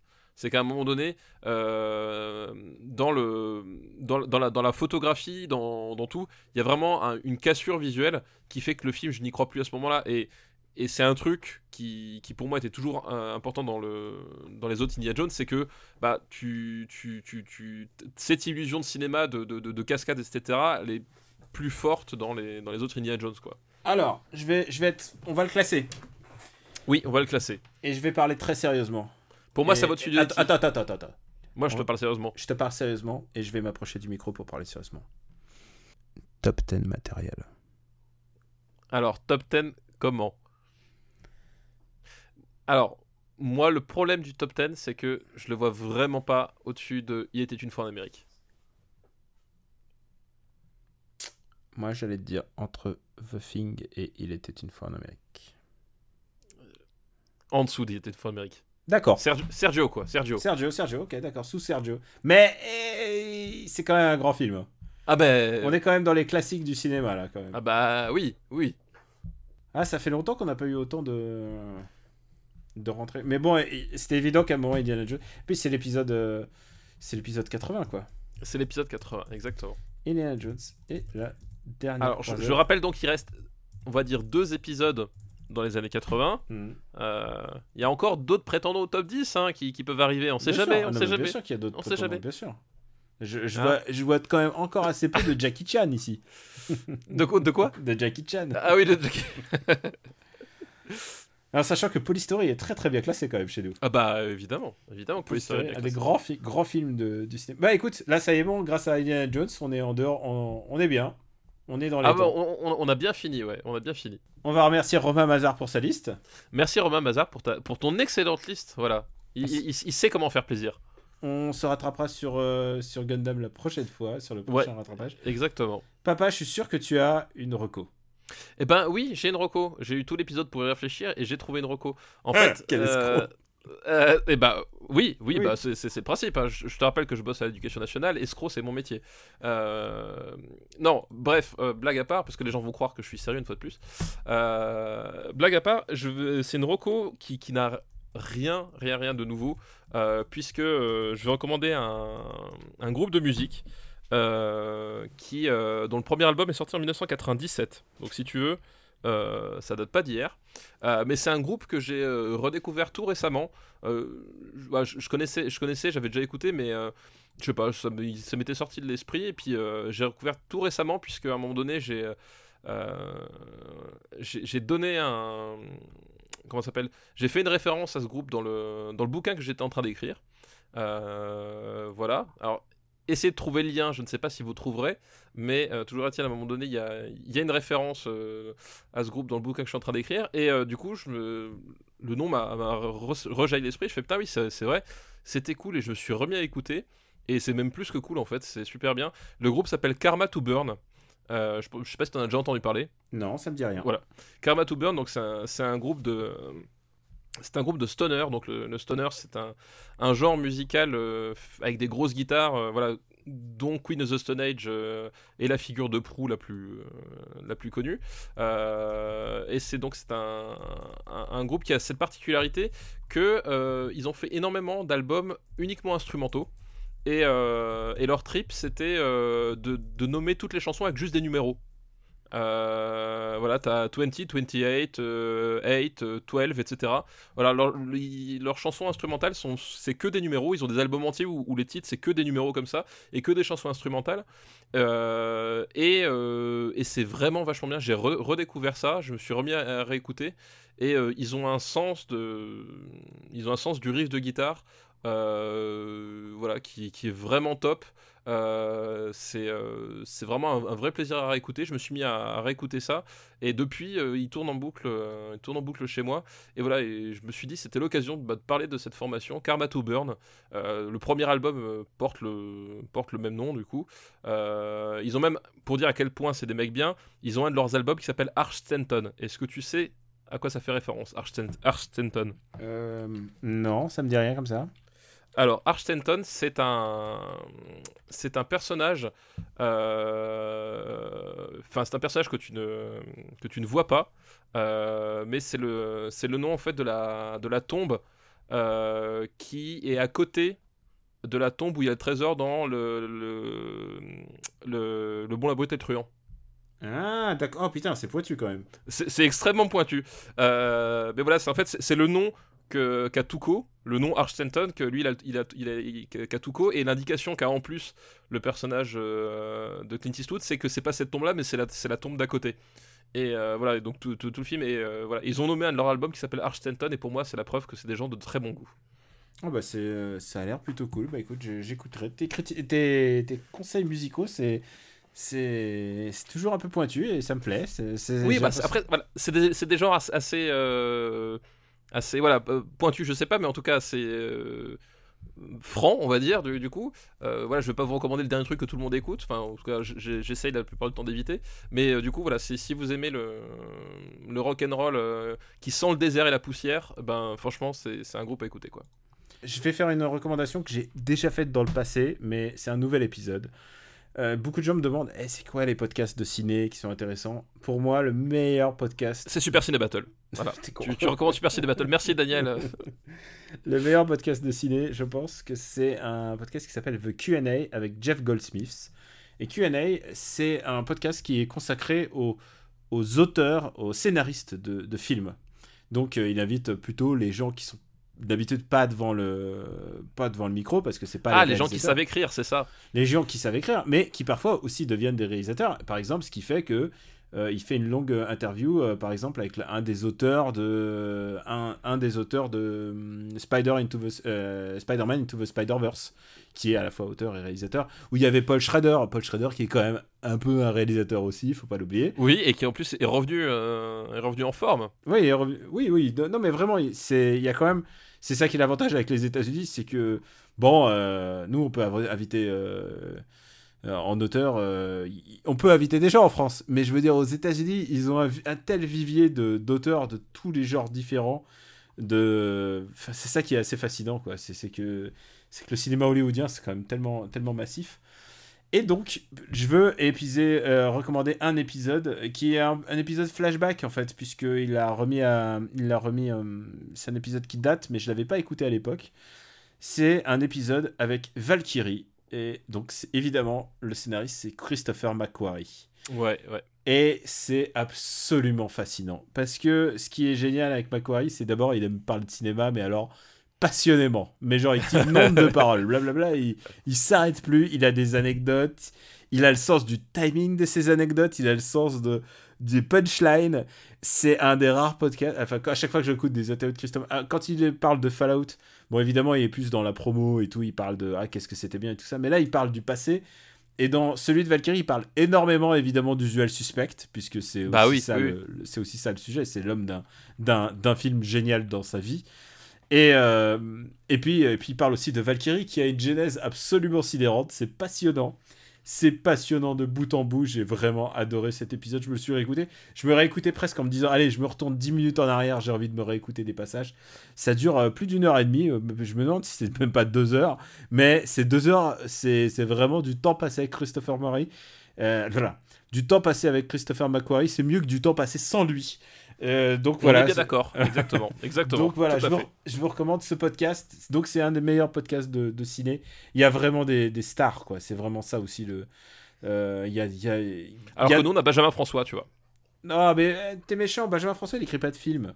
Mais par exemple, mais par exemple, il y a le. C'est vraiment. euh, c'est ça qui est intéressant. Parfois, il les fait venir en groupe. Alors, il y avait les, il y avait les scénaristes de Quiet Place. C'est intéressant d'avoir leur, leur avis sur, sur comment se font, euh, comment se fait le cinéma et tout ça. Et il fait aussi du cinéma un petit peu plus indépendant. Et euh, non, vraiment. Et t'as Spider-Verse aussi. Donc, c'est pas, c'est pas inintéressant de voir aussi, d'écouter quelqu'un parler sur, euh, bah, pendant longtemps sur la genèse d'un film comme Spider-Verse. Mais voilà, en l'occurrence, c'est que j'ai réécouté l'épisode de Christopher McQuarrie. Je sais même plus à quelle occasion j'ai recommandé la première fois ce podcast. Je crois que c'était Brad Bird. Je sais plus si c'était Brad Bird. Brad Bird, qui est aussi un mec assez passionnant à écouter. Euh. Euh, Il y, a, il y a- il y a vraiment, c'est vraiment un très très bon podcast. Donc voilà, je vous le répète, c'est The Q&A avec Jeff Goldsmith. C'est vraiment, si vous aimez le Cinoche, il y a, il y a, on peut difficilement faire mieux que ça. Eh ben écoute, tu m'as donné très envie de l'écouter. C'est vraiment, tu, tu peux te l'écouter en boucle, c'est c'est génial. Ouais, j'imagine, ouais, ouais, j'imagine. Ah, je sais pourquoi j'en ai parlé. Parce qu'il avait fait l'épisode avec les scénaristes de Die Hard.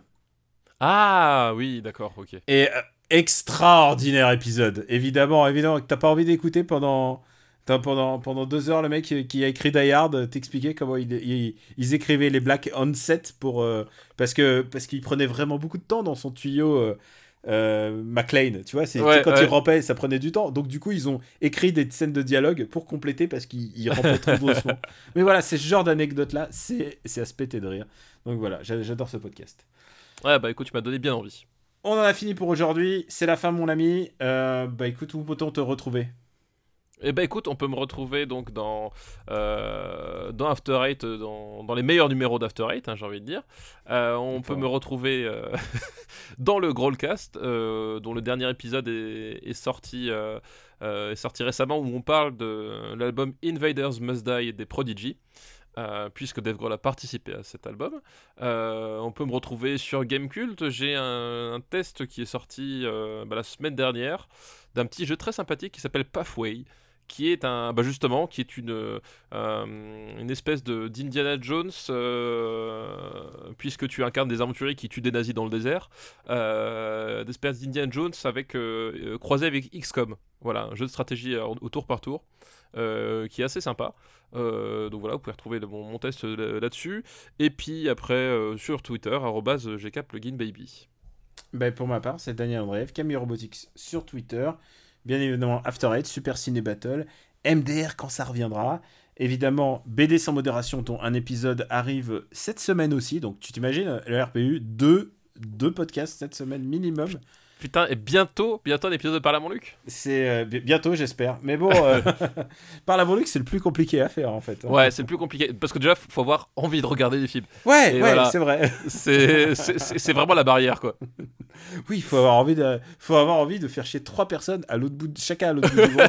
Ouais, c'est exactement ça, quoi. Mais en tout cas, pour BD sans modération, on a, on a une nouvelle interview en boîte, donc euh, l'épisode va, va pas trop tarder. Donc voilà, c'est que le RPU. Donc ah, je le dis rarement dans Super Simulator, il faudrait que je le dise. Pour nous soutenir, c'est patreon.com/rpu. Ça permet notamment à papa d'aller au cinéma. Ça permet, ça permet d'a- d'acheter du matos, ça permet d'acheter du- des DVD quand il les manque. Euh, et voilà, et ça finance, ça finance tous ces, tous ces podcasts. Donc, euh, on vous remercie, euh, on vous remercie de participer. Si vous voulez pas, ou si vous n'avez pas les moyens, bah c'est pareil. Le podcast, il est toujours là, il est toujours gratos. Euh, ce sera toujours le gratuit, c'est le même prix.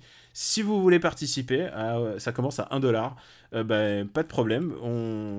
Si vous trouvez que ce que vous écoutez, ça mérite peut-être, ça mérite le prix d'une bière. Si vous pensez que ça mérite le prix d'un McDo, bah allez-y, c'est tout aussi bien.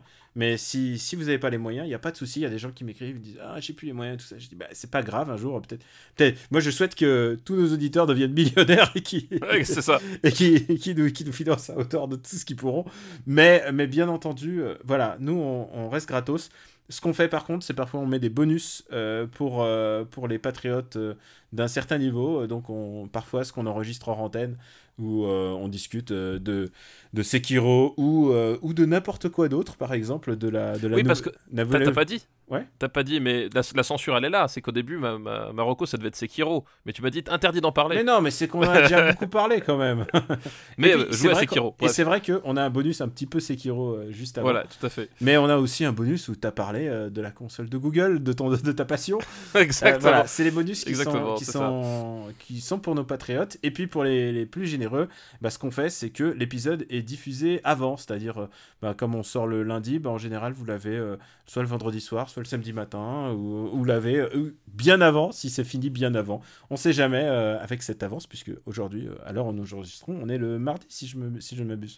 Nous, so- nous sommes le mardi. Donc voilà, donc euh, voilà, on enregistre le mardi en général, euh, lundi, mardi, puis voilà, je, je monte dans la foulée. Vous savez tout sur les, les petits dessous de Super Ciné Battle. C'est ça, c'est ça, exactement. c'est pas une grande entreprise quand même. Et en parlant de dessous, tu, tu enregistres et tu montes nu, Daniel. C'est ça qu'il faut non, dire. non, c'est faux, faut arrêter cette rumeur. Je suis habillé, j'ai un bas de pyjama, j'ai un t-shirt Shazam, mon gars. Alors, alors, faudra qu'un jour on se pointe. T'as t'as un t-shirt Shazam, mais moi j'ai un t-shirt euh, Aquaman. C'est vrai Ouais. Putain, c'est pas possible. Et si, on m'a offert un t-shirt Aquaman. Euh, on me l'a offert, je t'explique la situation. C'était euh, c'était une, une amie à moi qui, qui est allée à, la- à un Comic Con avec sa, sa fille et il y avait le t-shirt Shazam qui traînait sur son, sur son canapé. Puis elle fait Oh tiens, ça traîne là, tu peux m'en débarrasser. Voilà. voilà comment est-ce qu'on m'offre des t-shirts Aquaman. Eh bien, moi j'ai le, le t-shirt Shazam, mais c'est un qui était offert à la Projo, puisque parfois ils font pas des, font pas des projos euh, comme, euh, comme avant, les projos presse et tout ça. Ils ont fait une projo euh, à la fois pour fans et pour, et pour la presse. ce, qui, est je suis pas sûr que ça soit le mais, plus efficace, mais en tout cas, tu sais, le, public fait ouh, c'est qui est endiablé alors que la presse, il- c'est- un autre groove. Mais en tout cas, j'ai eu ce super t-shirt qui me sert pour les enregistrements et pour les streams. Ah oui, et puis voilà, je vais. Dernière euh, ligne de promo. euh, je stream aussi, donc Camille Robotics sur euh, Twitch. Donc vous pouvez me retrouver. Je stream notamment du Sekiro, mais aussi d'autres jeux. Et d'autres jeux que j'ai failli reco cette fois-ci. Et finalement, je, je le fais pas parce que je me suis dit, allez, Jeff. Voilà, ce, podcast-là, déjà, c'est bien bossé. Allez, je crois qu'on est bon là pour, euh, pour cette fois. On, on est au taquet, on est parfait. Tu sais, voilà, c'est là où Benjamin François est plus efficace. Il m'aurait dit, t'as pas parlé de Final Fight Club. Final Fight Club, c'est sur YouTube. c'est l'émission, du RPU. Et, euh, et donc, on, per- on, on fait des bastons de jeux vidéo et on a une idée pour vous, pour vous deux. Hein, ça, serait, ça pourrait être pas mal. Ah, bah, j'espère que ça va être une bonne idée. Voilà, Fi- Final Fight Club sur YouTube. Merci de nous suivre et d'apprécier le concept. C'était notre épisode 80. On vous remercie de votre fidélité. Pour retrouver le podcast et aussi les listes, les master lists où- que je mets à jour. Euh, et puis on est aussi disponible euh, bah, sur tous les autres applis euh, de podcast et tous les trucs dédiés. Je crois qu'on a tout dit. On a tout dit, ouais. On vous embrasse très fort. Et puis on se donne rendez-vous pour encore 80 autres numéros, n'est-ce pas? Exactement. C'est parti pour 80 autres numéros. Merci à tous. Ciao. Bisous